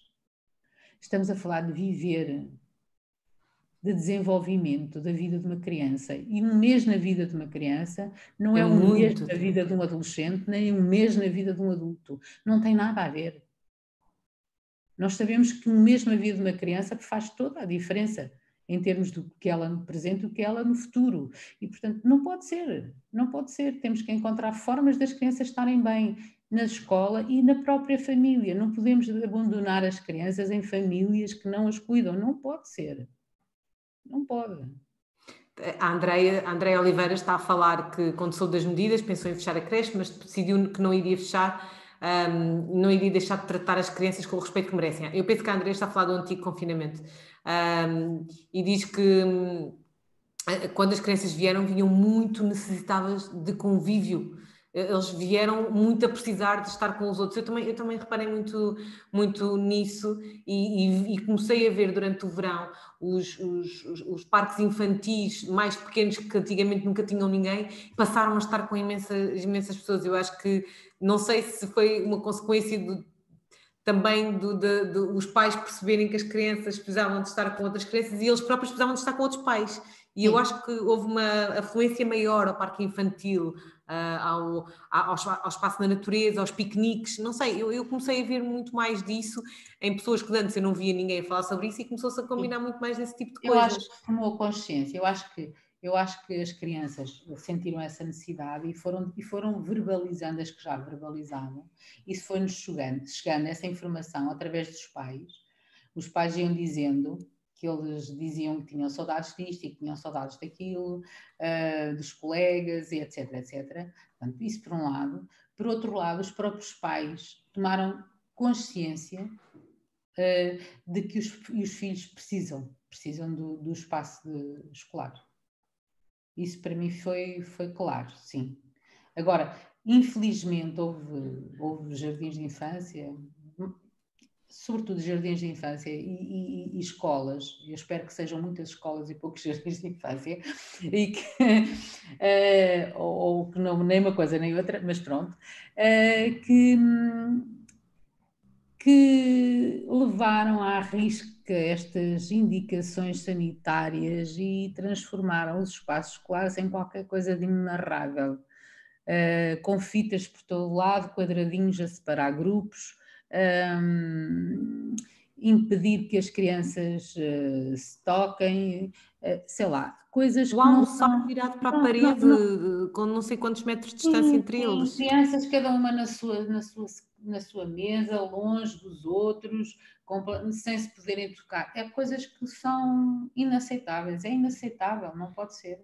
Não pode é ser. É pior a emenda que o soneto, não é? Exatamente, não pode ser, porque então é, é, é Quer dizer, aquele espaço que devia ser o espaço, uh, o reduto para viver a infância, transforma-se em, em noutra coisa qualquer. Aquele refúgio que falávamos há bocado, não é? Aquele refúgio que, que era um refúgio deixou de ser um refúgio. Exatamente, passa a ser outra coisa. Quer dizer, não, não... Há aqui uma colega que disse, e agora já perdi o comentário, portanto não sei a colega que disse, mas disse, e eu, apanhei, eu reti, que ela disse que foi, um, eles vinham tão ansiosos de brincar que nem repararam que a maior parte dos brinquedos já não estão disponíveis, porque se sim, teve sim, que tirar sim. uma série de coisas. Sim, sim, sim. Eles nem perguntam pelos brinquedos muito. É interessante. Eles, eles... E há uma coisa que, que eu noto, que eu notei nos diversos grupos, como eu ando em vários jardins de infância, é que aquelas birras que aconteciam muito no primeiro período eh, diminuíram. De um momento para o outro, as crianças ficaram mais fáceis nos grupos onde eu, onde eu tenho trabalhado. São as crianças Achas que isso é uma consequência de passarem mais tempo ao ar livre também? Porque agora temos que não é só, eu acho, Mas eu acho que não é só por isso. Eu acho que há toda uma valorização de, de, daquele, do espaço, não é? Um, do espaço escolar e isso, isso de alguma forma passa para as crianças, não sei. Eh, porque elas, pelo menos nos grupos que eu conheço, vêm mais calminhas. Sim, foi, foi a Ana Carvalhal que disse, eles brincavam no muito comportamento, não estamos a falar, não estamos porque a falar, brincavam muito mais uns com elas... os outros. Hum? A, Tainá, ai, a, Tainá, a Ana Carvalhal foi ela que disse isto que eu te tinha dito, e ela acrescenta: brincavam muito mais entre eles. Tu achas que nós também lhes estamos a dar muito mais espaço para eles brincarem entre eles? Bom, eh, o Covid teve, tem essas coisas boas, não é? Uma das coisas boas foi ter-se descoberto o espaço exterior. Houve muita gente que descobriu o espaço exterior, isso é fantástico. isso é fantástico, isso era, era aquilo que, eh, que estava a ser necessário fazer, não é? E, portanto, uh, o Covid foi um motivo, foi um motivo ótimo para se vir para a rua. Uh, e isso só veio beneficiar as crianças, porque elas têm mais tempo para brincar, em situações que têm algum desafio, motor, mas não só. Mesmo em termos do, do brincar de, de faz conta, do, do, jogo simbólico, há coisas que acontecem no exterior com material não, não determinado, de fim determinado e que não acontece no interior com a mesma facilidade. E, portanto, eu acho que a criatividade das crianças ficou a ganhar com isso e eles também ficaram a ganhar do ponto de vista do desenvolvimento motor e, e, e do desenvolvimento emocional, porque os gritos de alegria acontecem com facilidade no exterior e no interior já é mais difícil. De mais Sim, mas, mas, mas, estamos a falar de exteriores em que eles efetivamente podem estar e estar assim com letras maiúsculas, não é? Não, é, não há um quadradinho para, olha, tu brincas ali naquele quadrado. Sim, há muitos sítios onde dá o quadradinho, mas mesmo no quadradinho, as, eu no outro dia estive a observar crianças que estão no quadradinho, que elas conseguem inventar no quadradinho, é fantástico. Oh, mas o quadradinho não traz nada de positivo a ninguém. Pois não, pois não, pois não, eu só estou a dizer que mesmo assim, no quadradinho... Estão melhores do que no quadrado da sala. Ora, nem mais. Era isso que eu queria dizer. Há quadrados na sala que são horríveis e, portanto, aquele quadradinho nem consegue ser melhor. Um, a Samer Moraes está a dizer, há brincadeiras e conversas entre pares que só acontecem no exterior. E de facto, então aqui temos um aspecto positivo na saúde mental das crianças. Exatamente. Estamos a permitir que eles temos, contactem sim, mais com o exterior, temos, contactem, temos, não é? Sim. Temos sim, temos sim. Esse aspecto, esse aspecto de ter chamado a atenção do exterior, daquele espaço que está lá e que, que às vezes era, era esquecido e apenas como, como um espaço onde se ia uh, no intervalo das outras atividades que eram mais importantes, eu acho que isso foi um benefício, um benefício do Covid. Já encontrei um. Foi o espaço exterior? Sim. Eu encontro outro, não sei se concordas comigo, um, mas a valorização uh, do educador de infância e do assistente do, por parte da sociedade. Sim, sim, era isso que eu estava a dizer, que tem a ver com a questão da valorização de, do espaço escolar, é que eu chamei o espaço escolar, é isso. Uh, eu acho que houve essa valorização. Há um reconhecimento neste momento, de, até, até pelo facto de estarmos lá todos os dias, não é? E os pais sabem que nós estamos lá a arriscar a nossa vida. É, só com uma máscara. É isso, é isso. Nós, é, é, é só aquela, aquela, aquela película de, de TNT, lá como é que aquilo se chama, é que nos está. E, e se, e se isso não se, não se nota muito uh, em sítios eh, onde os educadores são jovens, não é?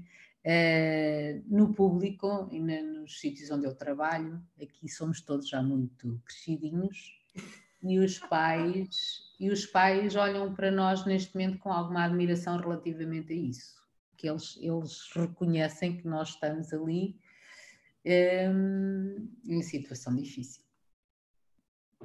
É difícil, sim. Mas é só no momento em que entramos. Porque depois é como tu estás a dizer, não é? Esquecem-se. Esquece. Temos aqui a Susana Souza que está a dizer: como assim quadrados? Há educadores a fazer isso? Sim, Susana. Ah, e, e correram nas redes sociais alguns exemplos. É por isso que as redes sociais também são boas, para nós também podermos ver exemplos de ah, coisas que não queremos ah, fazer e não ah, replicar. Ah, sim.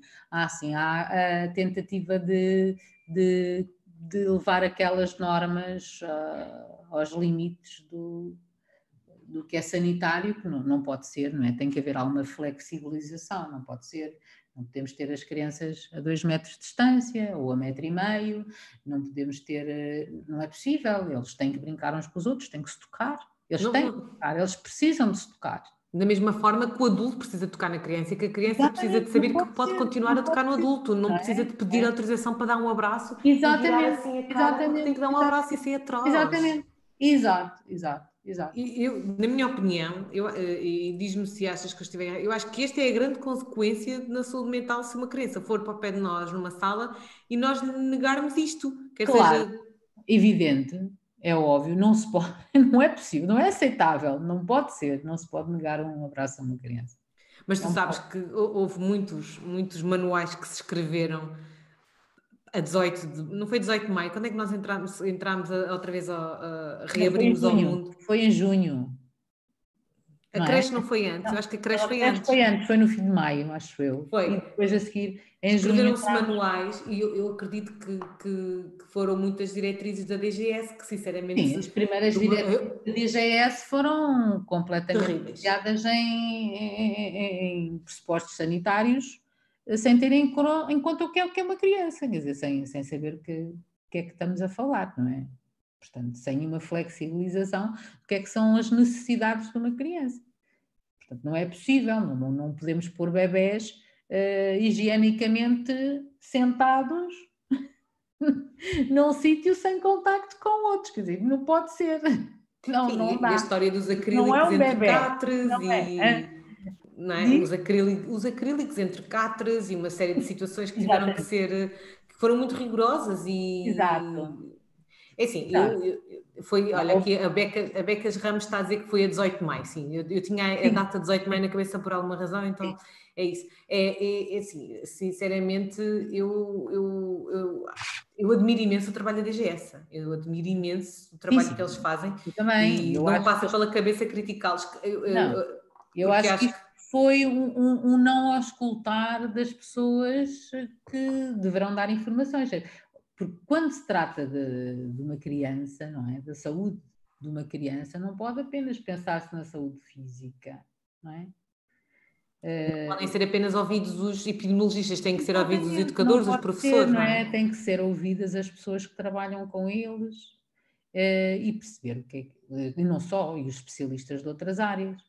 Não, não, não se pode tratar a, a questão da saúde o, que é que, o que é que nós podemos fazer para estar mais na, nas mesas decisivas? Da mesma forma como tu estiveste naquele debate promovido por uma candidatura presidencial, o que é que nós podemos fazer para estarmos mais, os educadores que, que querem, que se interessam, para estarmos mais nestas, nesses sítios onde, são, onde se ouve um, um Carlos Neto, um professor Carlos Neto, onde se ouve uh, especialistas na área epidemiologia, de, de, de, da saúde mental, mas e os educadores? Nós temos coisas a dizer sobre a saúde mental, nós temos coisas a dizer sobre as Eu medidas para as escolas. Nesta pandemia ainda foram aparecendo algumas, algumas pessoas na televisão, alguns educadores esporadicamente uh, a falar so, sobre estas questões.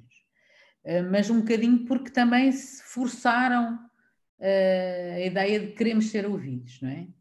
por exemplo, a APEI, que teve um papel importante quando foi das primeiras regras do DGS. Agora, eu acho que há toda uma. Sim, sim, Sim, acho que há toda uma representação social à volta da nossa profissão que nós temos que, que nos fazer ouvir, mas que precisamos para isso também de nos valorizar. É? Eh, quando falamos, não, não, não darmos opiniões eh, não fundamentadas. Temos muito pouco hábito de fundamentar aquilo que nós, que nós dizemos e nós temos muita coisa, sabemos, sabemos muita coisa. Uh, precisamos apenas de elaborar melhor, elaborar no sentido de fundamentar, uh, de investigar, uh, de tornar as coisas baseadas em evidência e não em opiniões de, que se trocam no café com os amigos. E às vezes nós confundimos um bocadinho estas, estas coisas, é? este nosso eu profissional com, com a opinião de uma outra pessoa uh, que não tem nada a ver com a educação. Eu acho que nós temos formação suficiente para termos a obrigação de sermos mais profundos nas, na, na, forma como falamos uh, e como transmitimos aquilo que sabemos. E às vezes não, não somos muito, até com os pais. Às vezes não somos muito.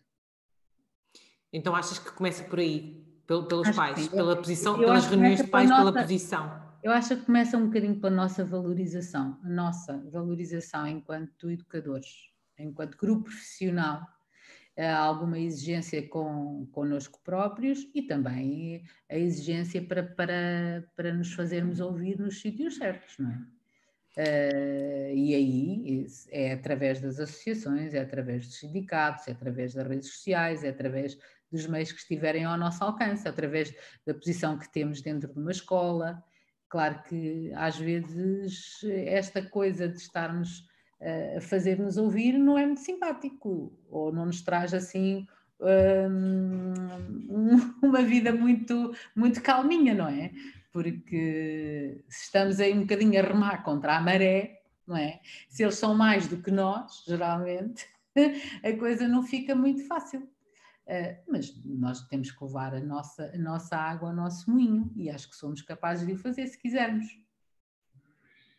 Temos é que, como está o Henrique a dizer, falar com, com um, um rigor científico é? Exato, eu quando me dizia uh, que estava a falar em fundamentar, estava a, a, falar sobre rigor, não é? E não, e não precisamos de ir tão longe, uh, ou seja, não precisamos todas nos sentar em, em, em, em debates como tu te sentaste, não é? Não, mas, não, mas, não, mas se começarmos pelos nossos espaços de trabalho, não é? Sim, Pelas nossas reuniões de equipa, por exemplo. Acho que fui chamada àquele debate, porque, em parte porque as pessoas que estavam a organizar o debate não conheciam, não é? pessoalmente. Ainda bem, Ofélia, porque nós precisamos de Ofélias a representar-nos. Ainda bem. Me conhecem pessoalmente e, e, e, sabem aquilo que, que eu faço em termos profissionais e aquilo que, com que me debato uh, para fazer com que esta imagem da educação de infância um, eh, e da infância uh, seja socialmente valorizada. É? E, portanto, acho que é por aí que, que, que me chamam.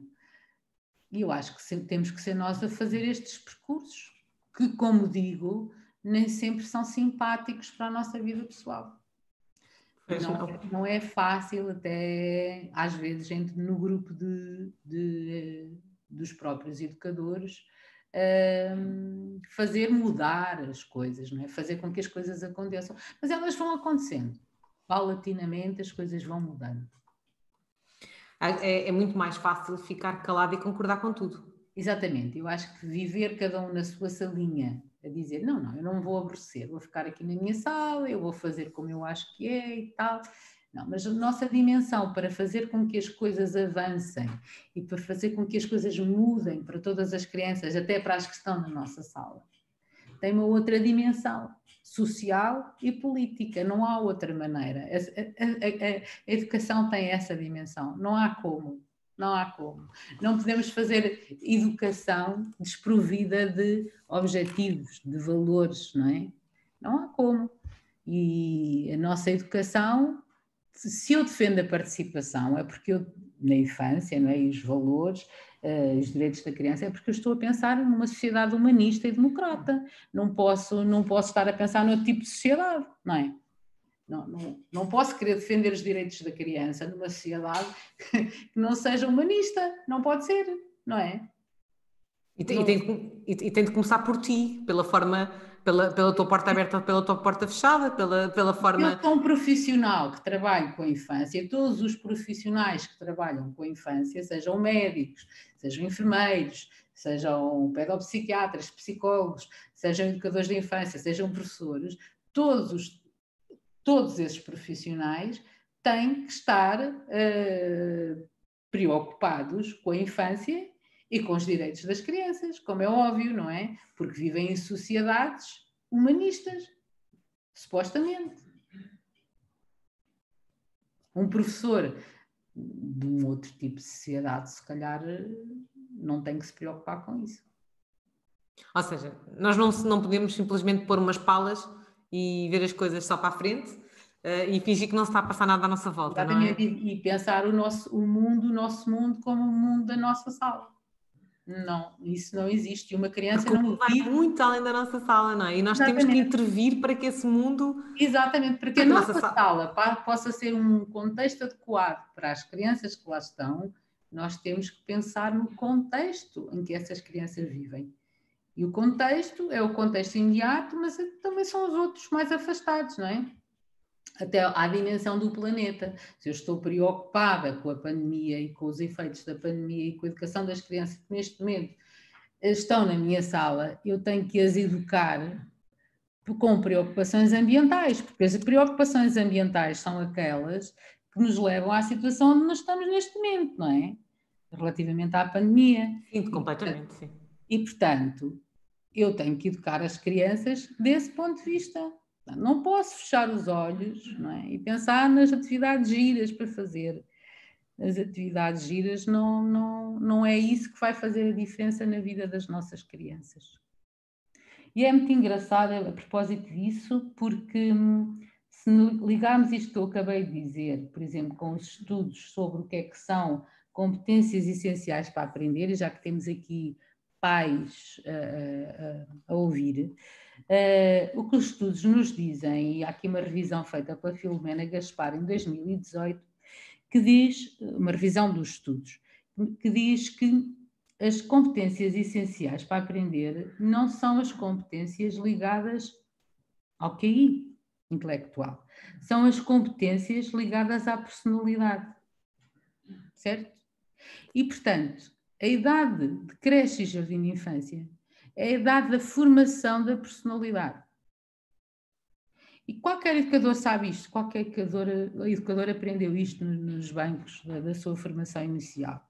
E, portanto, é essencial pensar que se é isto que é importante, se é isto que vale, então o que é que é importante fazer do ponto de vista da formação da personalidade de uma forma equilibrada, não é? Que é que é uma criança com uma formação da personalidade, e personalidade equilibrada? Mas também outra coisa que, que eu gostava de dizer e que ainda não, não tocámos, Vanessa, que é a ideia de que nem todas as crianças uh, criando um contexto ideal, um, um, bom contexto, não vamos chamar ideal, um bom contexto, uh, do ponto de vista da promoção, da promoção da saúde mental, nem todas as crianças se desenvolvem bem. Isto também é claro, não é? Que fique claro, porque há desvios e há crianças que precisam de outras ajudas. Há que ir buscar essas ajudas e não ter medo de, de as ir buscar. E, e nós às vezes facilitamos muito e pensamos que são fases transitórias, que a coisa passa, eh, que vai agora falar com o psicólogo para quê, eh, que isto com, com mais uma atençãozinha vai lá, eh, mesmo nós educadores. E eu queria deixar um bocadinho esta mensagem, que não tenhamos medo e problemas em, em identificar estas situações e, e em chamar os técnicos que nos podem ajudar. Porque eles até já existem. Ao nível das escolas públicas, por exemplo, já vamos tendo alguma quantidade de psicólogos uh, razoável, não o suficiente, mas já vamos tendo uma quantidade razoável de psicólogos. Olha, na minha escola existem uma série deles, meu agrupamento de escolas o que é muito bom. E o que, o que é que tu estás a sugerir?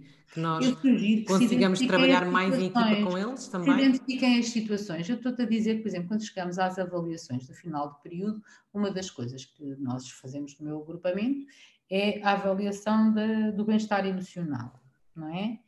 E, e as colegas, as, inicialmente, agora já não, mas tendiam um bocadinho a desvalorizar esta coisa do, do do não estar tão bem, não é?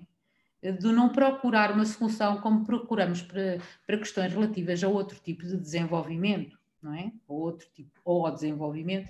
Uh, era fácil identificar uma criança porque tem problemas de desenvolvimento aqui e lá, mas já não era da mesma forma que se identificava uma criança porque estava com um problema emocional. Uhum. Entendes? É isso que queria dizer. Olha, deixa-me só ler-te então uh, o que as pessoas estão a dizer também relativamente ao que tu estás a dizer. Um, a Bia Costa está a falar sobre valorizar-nos trabalhando, com intenção, reflexão, pesquisas incessantes, partilhas, contágios, sempre a aprender, mas com convicção, sem nos, nos menosprezarmos a nós próprios. E deixar, deixarmos de ser a malta dos trabalhinhos. É, é. Temos, eu concordo plenamente com o que ela está a dizer. Um educador de infância não, é, não faz artesanato urbano, como eu costumo dizer. Não, não, não, tirou um curso para fazer artesanato urbano. Aliás, eu nisso não sou nada boa, fazer artesanato urbano. Não tenho um, pronto. Não é, não é a minha onda. Olha, mas isso agora estás-me estás a levar para outra questão que o Henrique também está a dizer, que ele diz assim, eh, esta questão leva-nos a uma pergunta fundamental. O que é uh, uh, profissionalizar a uh, profissionalização docente?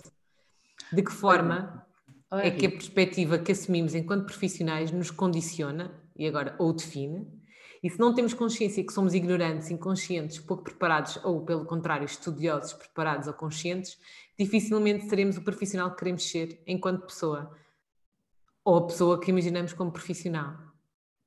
Ok, eu, eu não sei se percebi bem o que é que o Henrique queria dizer, o que, o que eu acho, eu acho que o que o Henrique me está a querer dizer ou nos está a querer dizer, é que a dimensão da pessoalidade não se separa da, da, da dimensão profissional, sim. Não é? Não sei se é o que ele está a dizer, mas eu também é isso que, que compreendo o que ele diz. Sim. É isso que eu, que eu compreendo daquilo que ele está a dizer. E eu acho que ele tem razão. Há uma dimensão da pessoalidade que é, não se pode separar da dimensão profissional. Porém, porém, e daí eu há bocadinho estava a falar eh, que é impossível separar uh, do mundo que nos rodeia, dos valores, da sociedade, uh, da dimensão política, da educação, etc, etc. Mas há uma dimensão muito importante uh, que é a dimensão da investigação sobre a prática e da reflexão sobre aquilo que nós fazemos não é, é aquilo que nós sabemos hoje não é o que não, não, é, não é o que é necessário amanhã. Isto é, é, é evidente, mesmo em termos de educação. Pelo simples facto de que as crianças com que eu comecei a trabalhar em 1985 são muito diferentes das crianças com que eu estou a trabalhar em 2021. Não tem nada a ver. O mundo mudou as crianças também mudaram e eu também mudei e as pessoas mudaram, não é?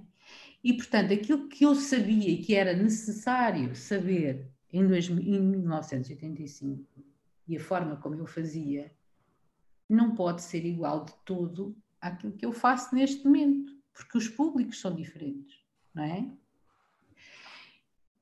E, Portanto, as coisas mudam, ah, mas há aqui uma dimensão que é o continuar a investigar, o continuar a aprender, o continuar a experimentar e o continuar a pensar sobre aquilo que experimentei. Certo? Isto é um exercício que acontece ao longo de toda a vida profissional. Nós não há um momento em que possamos dizer assim: não, neste momento já não preciso de formação nenhuma, não preciso de aprender mais nada. Eu todos os dias preciso de aprender. Eu todos os dias me questiono se é aquele o caminho relativamente àquele grupo de miúdos. Eu não, eu estou em vários grupos, eu não consigo fazer nada igual num grupo ou outro. As coisas estão sempre a mudar, não é possível, porque eu tenho que refletir sobre aquilo está a acontecer e aquilo que me estão a dar, o feedback que os miúdos me estão a dar naquele momento. E é esse feedback que faz com que a minha ação aconteça, não é? E se transforma. Portanto, esta dimensão é muito importante, a dimensão da reflexão. Eu acho que uh, houve uma altura, quando eu estava na formação inicial, em que se falava muito desta formação pela reflexão, pela flexibilidade do educador e do professor. Uh, e depois veio Bolonha, veio a importância, grande importância uh, dos conteúdos curriculares e, e das didáticas, que, que são importantes, não estou a dizer que não são, e perderam-se algumas dimensões na formação que são fundamentais. Esta é a minha opinião. Esta foi uma das que se perdeu. Eu acho que não é por falta de vontade dos formadores, mas é por falta de formas de colocar em prática aquilo que estava a acontecer quando estávamos aí por volta de 2005. Sim, 2004, 2005. Temos aqui colegas que estão a dizer aprender a aprender, ser capaz de se adaptar, diz a Raquel Ellis. Sim, é? ser capaz de ser capaz de procurar formas de aprender também, não é? E pensar sobre o próprio pensamento, sobre a forma, a minha forma de pensar, como é que eu penso sobre as coisas, uh, como é que me posiciono, porque é que me estou a posicionar desta maneira. E depois a procura constante da coerência, não é? Seres coerente que depois e colocares isso em prática, porque não vale a pena também andar sempre em informações e depois chegares à prática e fazeres o mesmo que fizeste ontem. Bem que a coerência é não é uma linha, a coerência não é uma linha reta, não é? A coerência é um exercício em que andamos sempre às curvas, à procura da linha. Nós não, não é possível seguir em linha reta, isso é, seria muito. Uh, há pessoas que tentam seguir em linha reta e são extremamente uh, inadequadas do ponto de vista até social. Não, a coerência não é uma linha reta. É preciso andar às voltas, à procura uh, do fio orientador. Oh, oh, Ofélia, falaste na linha do tempo e eu, eu pensei, ok, Ofélia é educadora há 35 anos, tu és educadora há 35 anos. 36. Não, não sou, já fui outras coisas, não é? Mas fui sempre agora grandes, pequenos, de, ok, adolescentes, fui sempre. Notas, os miúdos estão diferentes, a sociedade está diferente, as cidades estão diferentes, as aldeias ah. estão diferentes, está tudo diferente. Do ponto de vista da saúde mental, estamos na mesma, estamos piores, estamos melhores? Eu acho que estamos piores. Eu sinceramente acho que estamos piores. Eu acho, porque os humanos, os humanos precisam de pessoas e precisam de viver na rua, se mexer, como, como diz o nosso Carlos Neto, não está aqui o livro dele, pronto, precisam de se mexer. E eu acho que perdemos um bocadinho essa dimensão, não é? Perdemos essa, essa dimensão de comunidade. Olha, há um livro muito giro que eu também pus aqui em secretária, quando estava a pensar naquelas coisas todas que me perguntaste. Tu já vais respondendo àquela questão do livro, não é? Já vais mostrando. Não, não, não é. Este não tem a ver com isso. Não tem a ver com isso, tem a ver com aquilo que estavas a perguntar. Este, este é, um, um, um, livro que a minha filha, dos livros, oi, não estou a mostrar para a câmera, os livros, um dos livros, um dos livros que a minha filha mais gostava. A menina é que sorria a dormir. Quando era pequena, porque ele é grande e eu contava-lhe isto em capítulos, não é? Um dia, uma, antes de ir dormir. Um tipo uma série. Era uma série, pronto. E, e, que, e que ela gostava muito e que é um livro que tem uma história que é a história de uma menina que precisava que lhe contassem histórias quando estava a dormir. E como a mãe não aguentava o tempo todo a contar-lhe histórias, uh, porque precisava dormir, não é? Era toda uma aldeia que se organizava e que ia contando as histórias uh, à menina. Todos os dias era o padeiro, depois era a mulher do padeiro, depois era não sei o que. Pronto. E eu acho que esta dimensão, esta dimensão de uma aldeia que educa uma criança, uh, se perdeu. Se perdeu bastante e que temos, temos que reconstruir de alguma maneira. Não da mesma forma, claro que não vamos reconstruir estas aldeias como a, a, a aldeia da menina que, que sorria a dormir, não é? Mas precisamos de criar uhum. comunidades que criem as crianças não é uma família apenas que vai criar uma criança. Houve um direto aqui que eu já falei sobre isso, sobre nós antigamente, antiga, nós, quer dizer, há muitos anos vivia-se em casas térreas, não é? As pessoas estavam todas porta a porta. Agora vivemos em prédios e não conhecemos os vizinhos. Exatamente. Mas as crianças precisam desses contextos. E se não forem contextos como estes que nós conhecíamos, temos que inventar outros, não é? Uh, e eu acho que aí os jardins de infância e as, e as creches, como diz o. Como é que ele se chama? Como é que se chama aquele nosso, nosso, nosso querido uh, que a gente gosta tanto e que escreve sobre Reggio Emília? Agora não me lembro o nome dele. Não interessa? Malaguzzi. Não, não, não, não. Estou, estou a falar de um investigador. Um, não importa. Uh, a ideia de criar as, o Jardim de Infância passar a ser uma praça, o fórum, não é? Uhum. O, o, sítio, o Moss, Peter Moss, lembrei. uh, o sítio onde as famílias, de alguma forma, encontram o espaço de comunidade, não é? Uh, e eu acho que nós temos que inventar essa, essa forma, de alguma forma nas cidades temos que fazer com que isso aconteça, uh, porque uma, uma família precisa de uma rede. Uma família com o pai, a mãe e os filhos não, não é um contexto suficiente para educar uma criança. Eu concordo tanto com o que tu estás a dizer. E é por isso que eu costumo dizer, e já tenho vindo a falar sobre aqui, sobre o trabalho que nós temos com as famílias. Nós temos um trabalho tão importante com as famílias, Ofélia, por causa disso mesmo. Não é? Porque as, as, famílias estão deslocadas, não é? E migraram para, para outros sítios. Temos que encontrar formas de, nas comunidades, encontrar meios de fazer com que isso aconteça. Tem que haver espaços onde os miúdos se encontrem, tem que haver espaços eh, lúdicos onde os miúdos se encontrem, onde as famílias vão passear os miúdos e conhecem os, os vizinhos, etc, etc. Uh, isso tem que acontecer, não pode ser. As nossas cidades estão transformadas em caixotinhos. E, e, e, e, vivemos todos, e vivemos todos uh, em calendário, não é? Porque à segunda é o inglês, à terça é o taekwondo, à quarta é a ginástica, à quinta é a natação, essa é, é outra questão, que é a questão do tempo das crianças. As, as crianças são super ocupadas com, com atividades e eu não acho que não deva haver atividades. Eu acho que sim, acho que há atividades que são importantes e os meninos querem ter e não há problema nenhum, tenham e que experimentem, etc, etc. Até porque eles só experimentando as coisas é que podem até saber se gostam ou não, não é?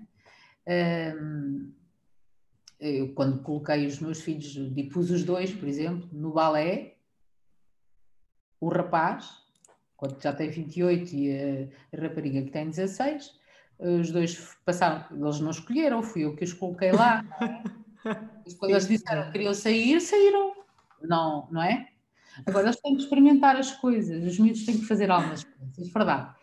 Um, e, e, a, música, a mesma coisa, uh, sei lá, porque eram as atividades que estavam, que estavam à mão, não é? mas podia, podia acontecer o judo, Podia acontecer outras, podia ser o futebol, Sim. podia ser outra coisa qualquer, não interessa. Eu acho que tem a ver com estas nossas formas e, às vezes com o que temos disponível para lhes poder oferecer, não é? Com os horários que temos. Mas não podemos é passar a vida nisso, não é? Não, tem não, que haver não. tempo de ócio, tem que haver tempo de. Há, há, um, há uma altura, lembro-me com o meu filho aconteceu que tinha, tinha, já não sei, tinha conservatório e tinha, já não sei, era, era uma série, ele tinha várias atividades e disse: Não, vais ter que escolher. Mas eu gosto de todas. Pois acredito, mas não é possível. Ninguém pode ter essa vida. Isso não, não faz sentido. Vais ter que pensar, não é? Já, já, já mais velhinho, pensar como é que vais resolver isso, mas tens que escolher. Não, não é possível. E ele lá escolheu, não é? Lá escolheu. Eu acho que as crianças de escolher. Agora, ter experiências e proporcionar-lhes experiências diferentes, eu acho que sim, eu acho que pode, pode e deve acontecer. Agora, não pode, não é aceitável que as crianças uh, estejam horas seguidas a mudar de atividade para atividade, em atividades dirigidas, sem tempo para brincar, sem tempo para o tédio. O tédio é muito importante. Pois é. O tédio se nós não tivermos tempo para ter, para pensar, para estar a pensar em coisa nenhuma, não nos surgem ideias, certo? Pois não. Uh, é extremo. Porque se estivermos sempre ocupados, se estivermos sempre em movimento, sempre a fazer coisas, sempre atentos a coisas, não há espaço. Orientadas para determinados objetivos, se estivermos sempre a pensar coisas orientadas para determinados objetivos, não é? Com objetivos pré-determinados, não temos tempo para, para que aconteçam coisas que não estavam previstas na nossa cabeça, não é? Portanto, e podemos transpor isso mesmo que acabaste de dizer para as rotinas, não é? As rotinas dentro de uma, de uma sala de creche de jardim de infância. Se estiver, se estiver sempre cheia de, de, de, tempos com, com fins pré-definidos, não há espaço para outras coisas maravilhosas acontecerem. Exatamente, as coisas maravilhosas acontecem porque eu tenho que inventar. Tenho que inventar a partir daquilo que está. Porque a nossa cabeça não para. O cérebro humano é fantástico, não para nem a dormir. Pois não, pois não. Portanto, estar sem fazer nada não faz com que o cérebro pare. Portanto, quando os pais estão muito preocupados que o menino não está a fazer nada, ele não está a fazer nada, mas a cabeça dele ainda não parou. A Liliana Oliveira levantou uma questão interessante. E quando as crianças transformam o tédio em TV? Mas eu acho que aí, hum, diz-me tu, antes, o que é que tu tens a dizer? Isso é, é, é, é uma procura, uma, uma procura de uma ocupação, não é? É, que tem que haver um limite também para ela, não é propriamente um tédio, não é? Televisão ou tablet, o que for. Mas também não se deve extinguir, na minha opinião. Tu não deves eliminar a televisão nem o tablet de todo, porque ele faz parte. Deve-se educar as crianças para ter consciência de que há um limite para estar, para estar, uh, para ter consciência também. Há um limite para se estar em frente a um, a um ecrã. Também é como a história dos doces. Eu, eu não acho que os doces se devam retirar às crianças, eu acho que se deve ensinar as crianças a comer doces. Olha, isto está um bom conceito. Olha, vamos às nossas perguntas da praxe.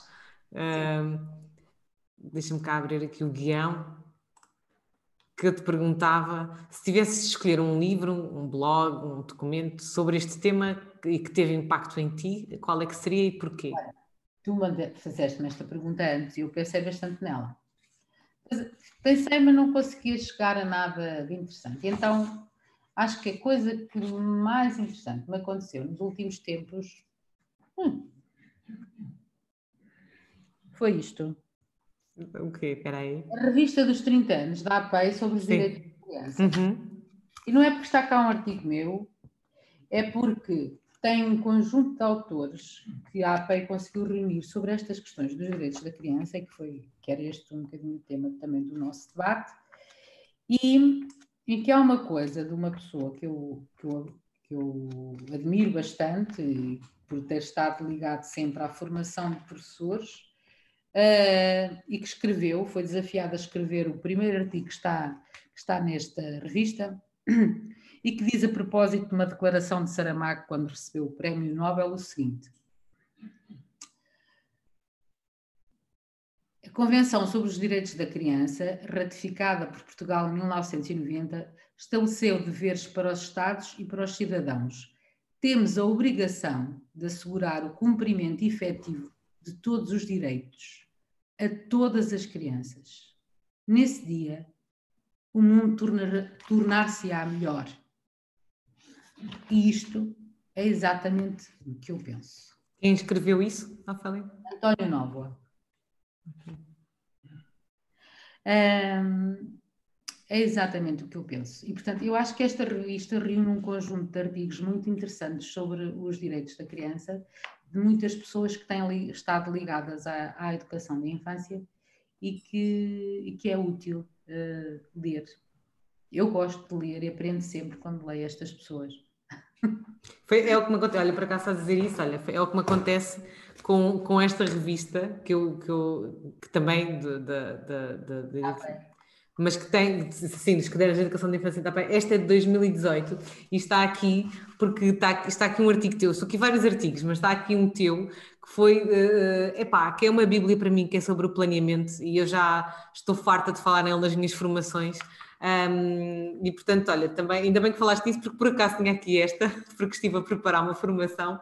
E, e a sério, os cadernos, para quem ainda não conhece os cadernos de educação de infância da APEI, uh, vale a pena, uh, vale a pena uh, conhecerem e lerem, porque vão encontrar reflexões como estas que a Ofélia acabou de ler mas também reflexões da própria Ofélia, que, que são uh, por si só também relíquias para nos fazerem pensar um bocadinho mais não, que andamos aqui a fazer. São, Ofélia, são, são, é são. Eu, eu, eu acho que fiz um percurso em termos de investigação, não é? Fiz um mestrado, um doutoramento, sempre baseada nestas questões da educação de infância. E, portanto, refleti bastante, debrucei-me bastante sobre estas questões uh, da infância e científicas da educação de infância e depois, o facto de estar ligada à prática e ligar estas duas dimensões uh, levam-me a ter um olhar, eu acho que é um bocadinho aprofundado sobre, sobre isso, mas não deixam de ser um, um olhar muito prático. E eu, nestas revistas, quando me pedem para escrever, eu tento que sempre que sejam coisas que aproximem uh, os profissionais, ou seja, que sejam coisas que eles sintam como suas, não é? Que sejam as suas práticas diárias e que não sejam tentativas tentativas intelectualoides de, de mostrar qualquer coisa que eu sei. Eu não, não sei mais do que os outros, os outros se calhar leram outros livros, quer dizer, não é o facto de eu ter lido aqueles que me faz mais do que os outros, não é? Uh, sei um bocadinho daquilo, eles se calhar saberão outro, muitas coisas de outras coisas. Um, é apenas o olhar de um educador de infância e era isto que eu gostava que os educadores de infância pensassem um bocadinho, olhassem para a sua profissão com algum orgulho, porque ela é muito importante, um, pensassem que elas, os educadores de infância determinam o futuro, eles formam a personalidade das crianças, certo? Eles são determinantes na formação da personalidade uh, e do que as crianças poderão vir a ser. E, portanto, eu acho que elas têm que olhar com respeito para a sua própria profissão e, por isso, uh, valorizarem-se estudando, valorizarem-se, aprofundando aquilo que sabem, refletindo sobre, sobre as coisas e fazendo valer a sua, a, o seu saber uh, naquela dimensão. É assim que entras na pergunta a seguir, que é que conselho é que tens para dar aos educadores? É isso, é que, é que, é que olha, é que tenham vontade de aprender, tenham vontade de aprender. A coisa que eu mais gosto de fazer é quando eu dou formação e vejo que há pessoas, como aconteceu há pouco tempo, uma colega que foi fazer a formação porque precisava de um crédito para subir para o último escalão. E depois, quando me pedi para fazer a reflexão final, ela disse: Eu pensei que esta formação ia ser uma grande seca. Eu vim para aqui só por causa do crédito. depois até estou com pena de me ir embora, porque achei tão giro as coisas que eu fiz e que eu aprendi, e a vontade que eu agora tenho de aprender coisas, eu achei fantástico.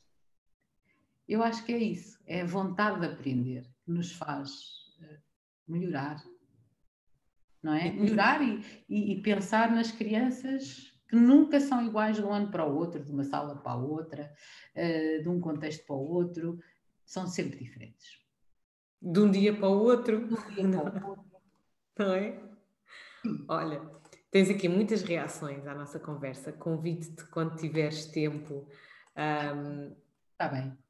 A ir ler, a ir ler o que as pessoas estão a dizer. As eleições deviam já estar a pensar em refletir em vez de estar aqui Olha, eu, eu, já fui também, eu já fui, porque eu, como tenho a bebê muito pequenina, pensei, epá, eu vou mas a despachar isto, eu não quero ir para filas. E olha, ainda bem porque eu não apanhei fila nenhuma e se este fim de semana houver, olha, pelo menos eu já estou e já. Nada, não vou, portanto vão todos votar porque eu não posso. Mas já votaste?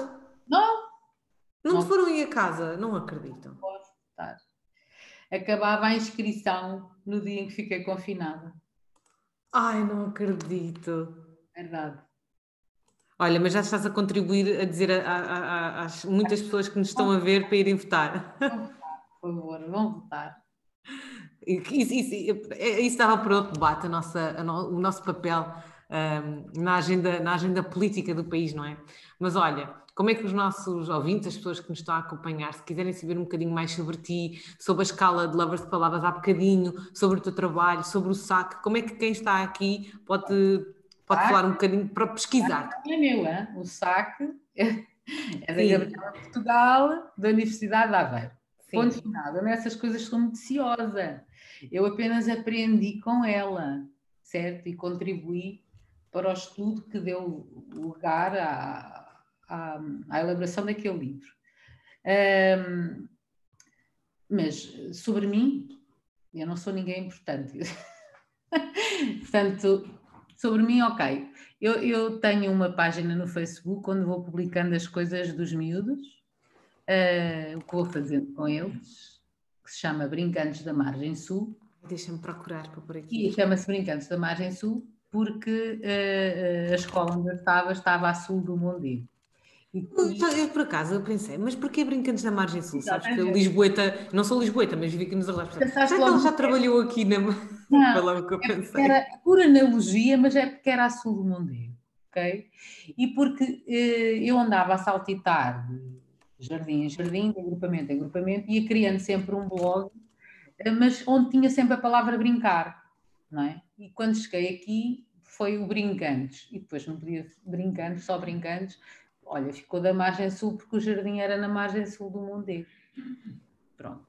Okay. Essa é, é, é, é, a página onde eu vou publicando algumas coisas. Depois tenho um blog, mas eu não, ele não está muito sintonizado com, com a página do Facebook eh, e estou a tentar com o Instagram, mas ainda não atinei com aquilo, porque eu preciso de formação em tecnologias, mas o Ministério não me quer dar, e eu preciso, eu preciso de aprender algumas coisas sobre estas tecnologias e para pôr as coisas todas a sintonizar. Uh, mas basicamente é isso. Depois vou fazendo formação aos, aos, educadores. Mas como é que se chama o blog? Brincantes da Margem Sul. Tem ah, mesmo... tem o mesmo nome da página. Eu okay. não consegui pôr as coisas a comunicar, porque eu queria pôr as coisas todas a comunicar, mas não consegui. Já encontrei uh, o blog, também vou colocar aqui. Ok. Uh, pronto, basicamente é isso. De resto, não. Os livros não escrevo, escrevi uma, duas teses, nunca foram publicadas. Olha, não deixa, o Facebook não deixa pôr, não sei porquê. Não deixa pôr o teu blog. Olha, vais ver, vais ver que sou banida, vais ver, vais ver. Olha, eu pus e apareceu uma coisa assim vermelha grande a dizer não se pode pôr isto, é, vai contra as, as leis da, da comunidade. Eu não percebo porque eu estou farta de pôr aqui blogs, quando foi da Juca também pus, quando foi do Fábio, com o, Inácio, com o Rui Inácio também. Não me perguntes. Não sei. Vês? Mais uma ah. coisa que precisamos de aprender. Não ah, sei. olha, quando abri o teu, o teu blog, diz aqui do lado esquerdo dizer que é inseguro. Ah, é? Então como é que se põe seguro? Não sei, vês? Preciso, preciso de formação. Não sei, não faço ideia. Se houver aqui alguém uh, que saiba uh, destas coisas, vá falar com a Ofélia, dar dicas para a, dica, para, para a Ofélia. E novas tecnologias, está bem? Pronto. ai, ai. Olha, Ofélia, estamos a chegar ao fim. Eu digo sempre que isto é uma hora e meia, estamos aqui sempre mais de duas horas. Portanto, uh, obrigada por estares aqui hoje. Não sei se queres acrescentar mais alguma coisa antes de nos despedirmos. Eu acho que não. Uh, olha, temos aqui colegas que, que estão, que, que, estão, que estavam a aplaudir coisas que tu estavas a dizer. Uh, tu achas que não és ninguém, mas deixa-me te dizer como uma pessoa que já nasceu depois de tu já seres educadora, porque... Pá, não digas isso!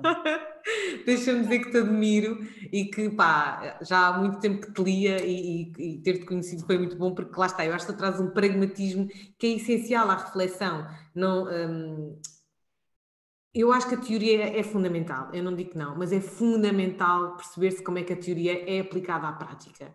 E isso é possível com educadores como tu que estão na prática. Portanto, eu acho que consegues trazer. Há dois movimentos, há dois movimentos. Nesta relação entre teoria e prática, há dois movimentos. Ok. Olha, prontos, prontos. Olha, tu, mas tu consegues, tu consegues pôr isso de forma muito, muito, muito bem, passa muito bem cá para fora. Portanto, olha, obrigada por ter estado aqui hoje. Olha, um, e, e eu, já, eu, já, publiquei novamente, eu publiquei duas vezes aquele teu texto aqui para as pessoas lerem sobre no, no debate que tu participaste para falar sobre esta temática da, da saúde mental das crianças. Obrigada pelos teus inputs e depois se puderes então ler os comentários e colocar os recursos que estavas a falar há bocadinho, para que quem esteve aqui a assistir possa receber uma notificação a dizer que tu colocaste aqui recursos, seria fantástico para as escalas que estavas a falar, para, para todos percebermos um bocadinho, um, termos ferramentas, no fundo, para, para poder ver as coisas também do modo como tu estavas a dizer. Está bem, obrigada. E obrigada por me teres convidado. Uh, eu gosto sempre de falar sobre estas coisas, mas tenho assim às vezes um receio de achar que já estou a dizer coisas que toda a gente já sabe. Hum, toda a gente hum, sabe. Era tão bom, Ofélia, era tão bom. verdade. Eu acho que já disse estas coisas muitas vezes. Ah, pois, porque se calhar, se calhar já, mas olha, não pares de dizer, está bem? Tá. Olha, um beijinho, tudo a correr bem. Um beijinho a todos os educadores. Então Força para enfrentar agora estas duas semanas, que não é por ir para casa que vão ser mais fáceis, nós sabemos que não vão ser. Um, força para todos e hum, eu cá estarei para a semana uh, com mais um episódio das Conversas Pedagógicas.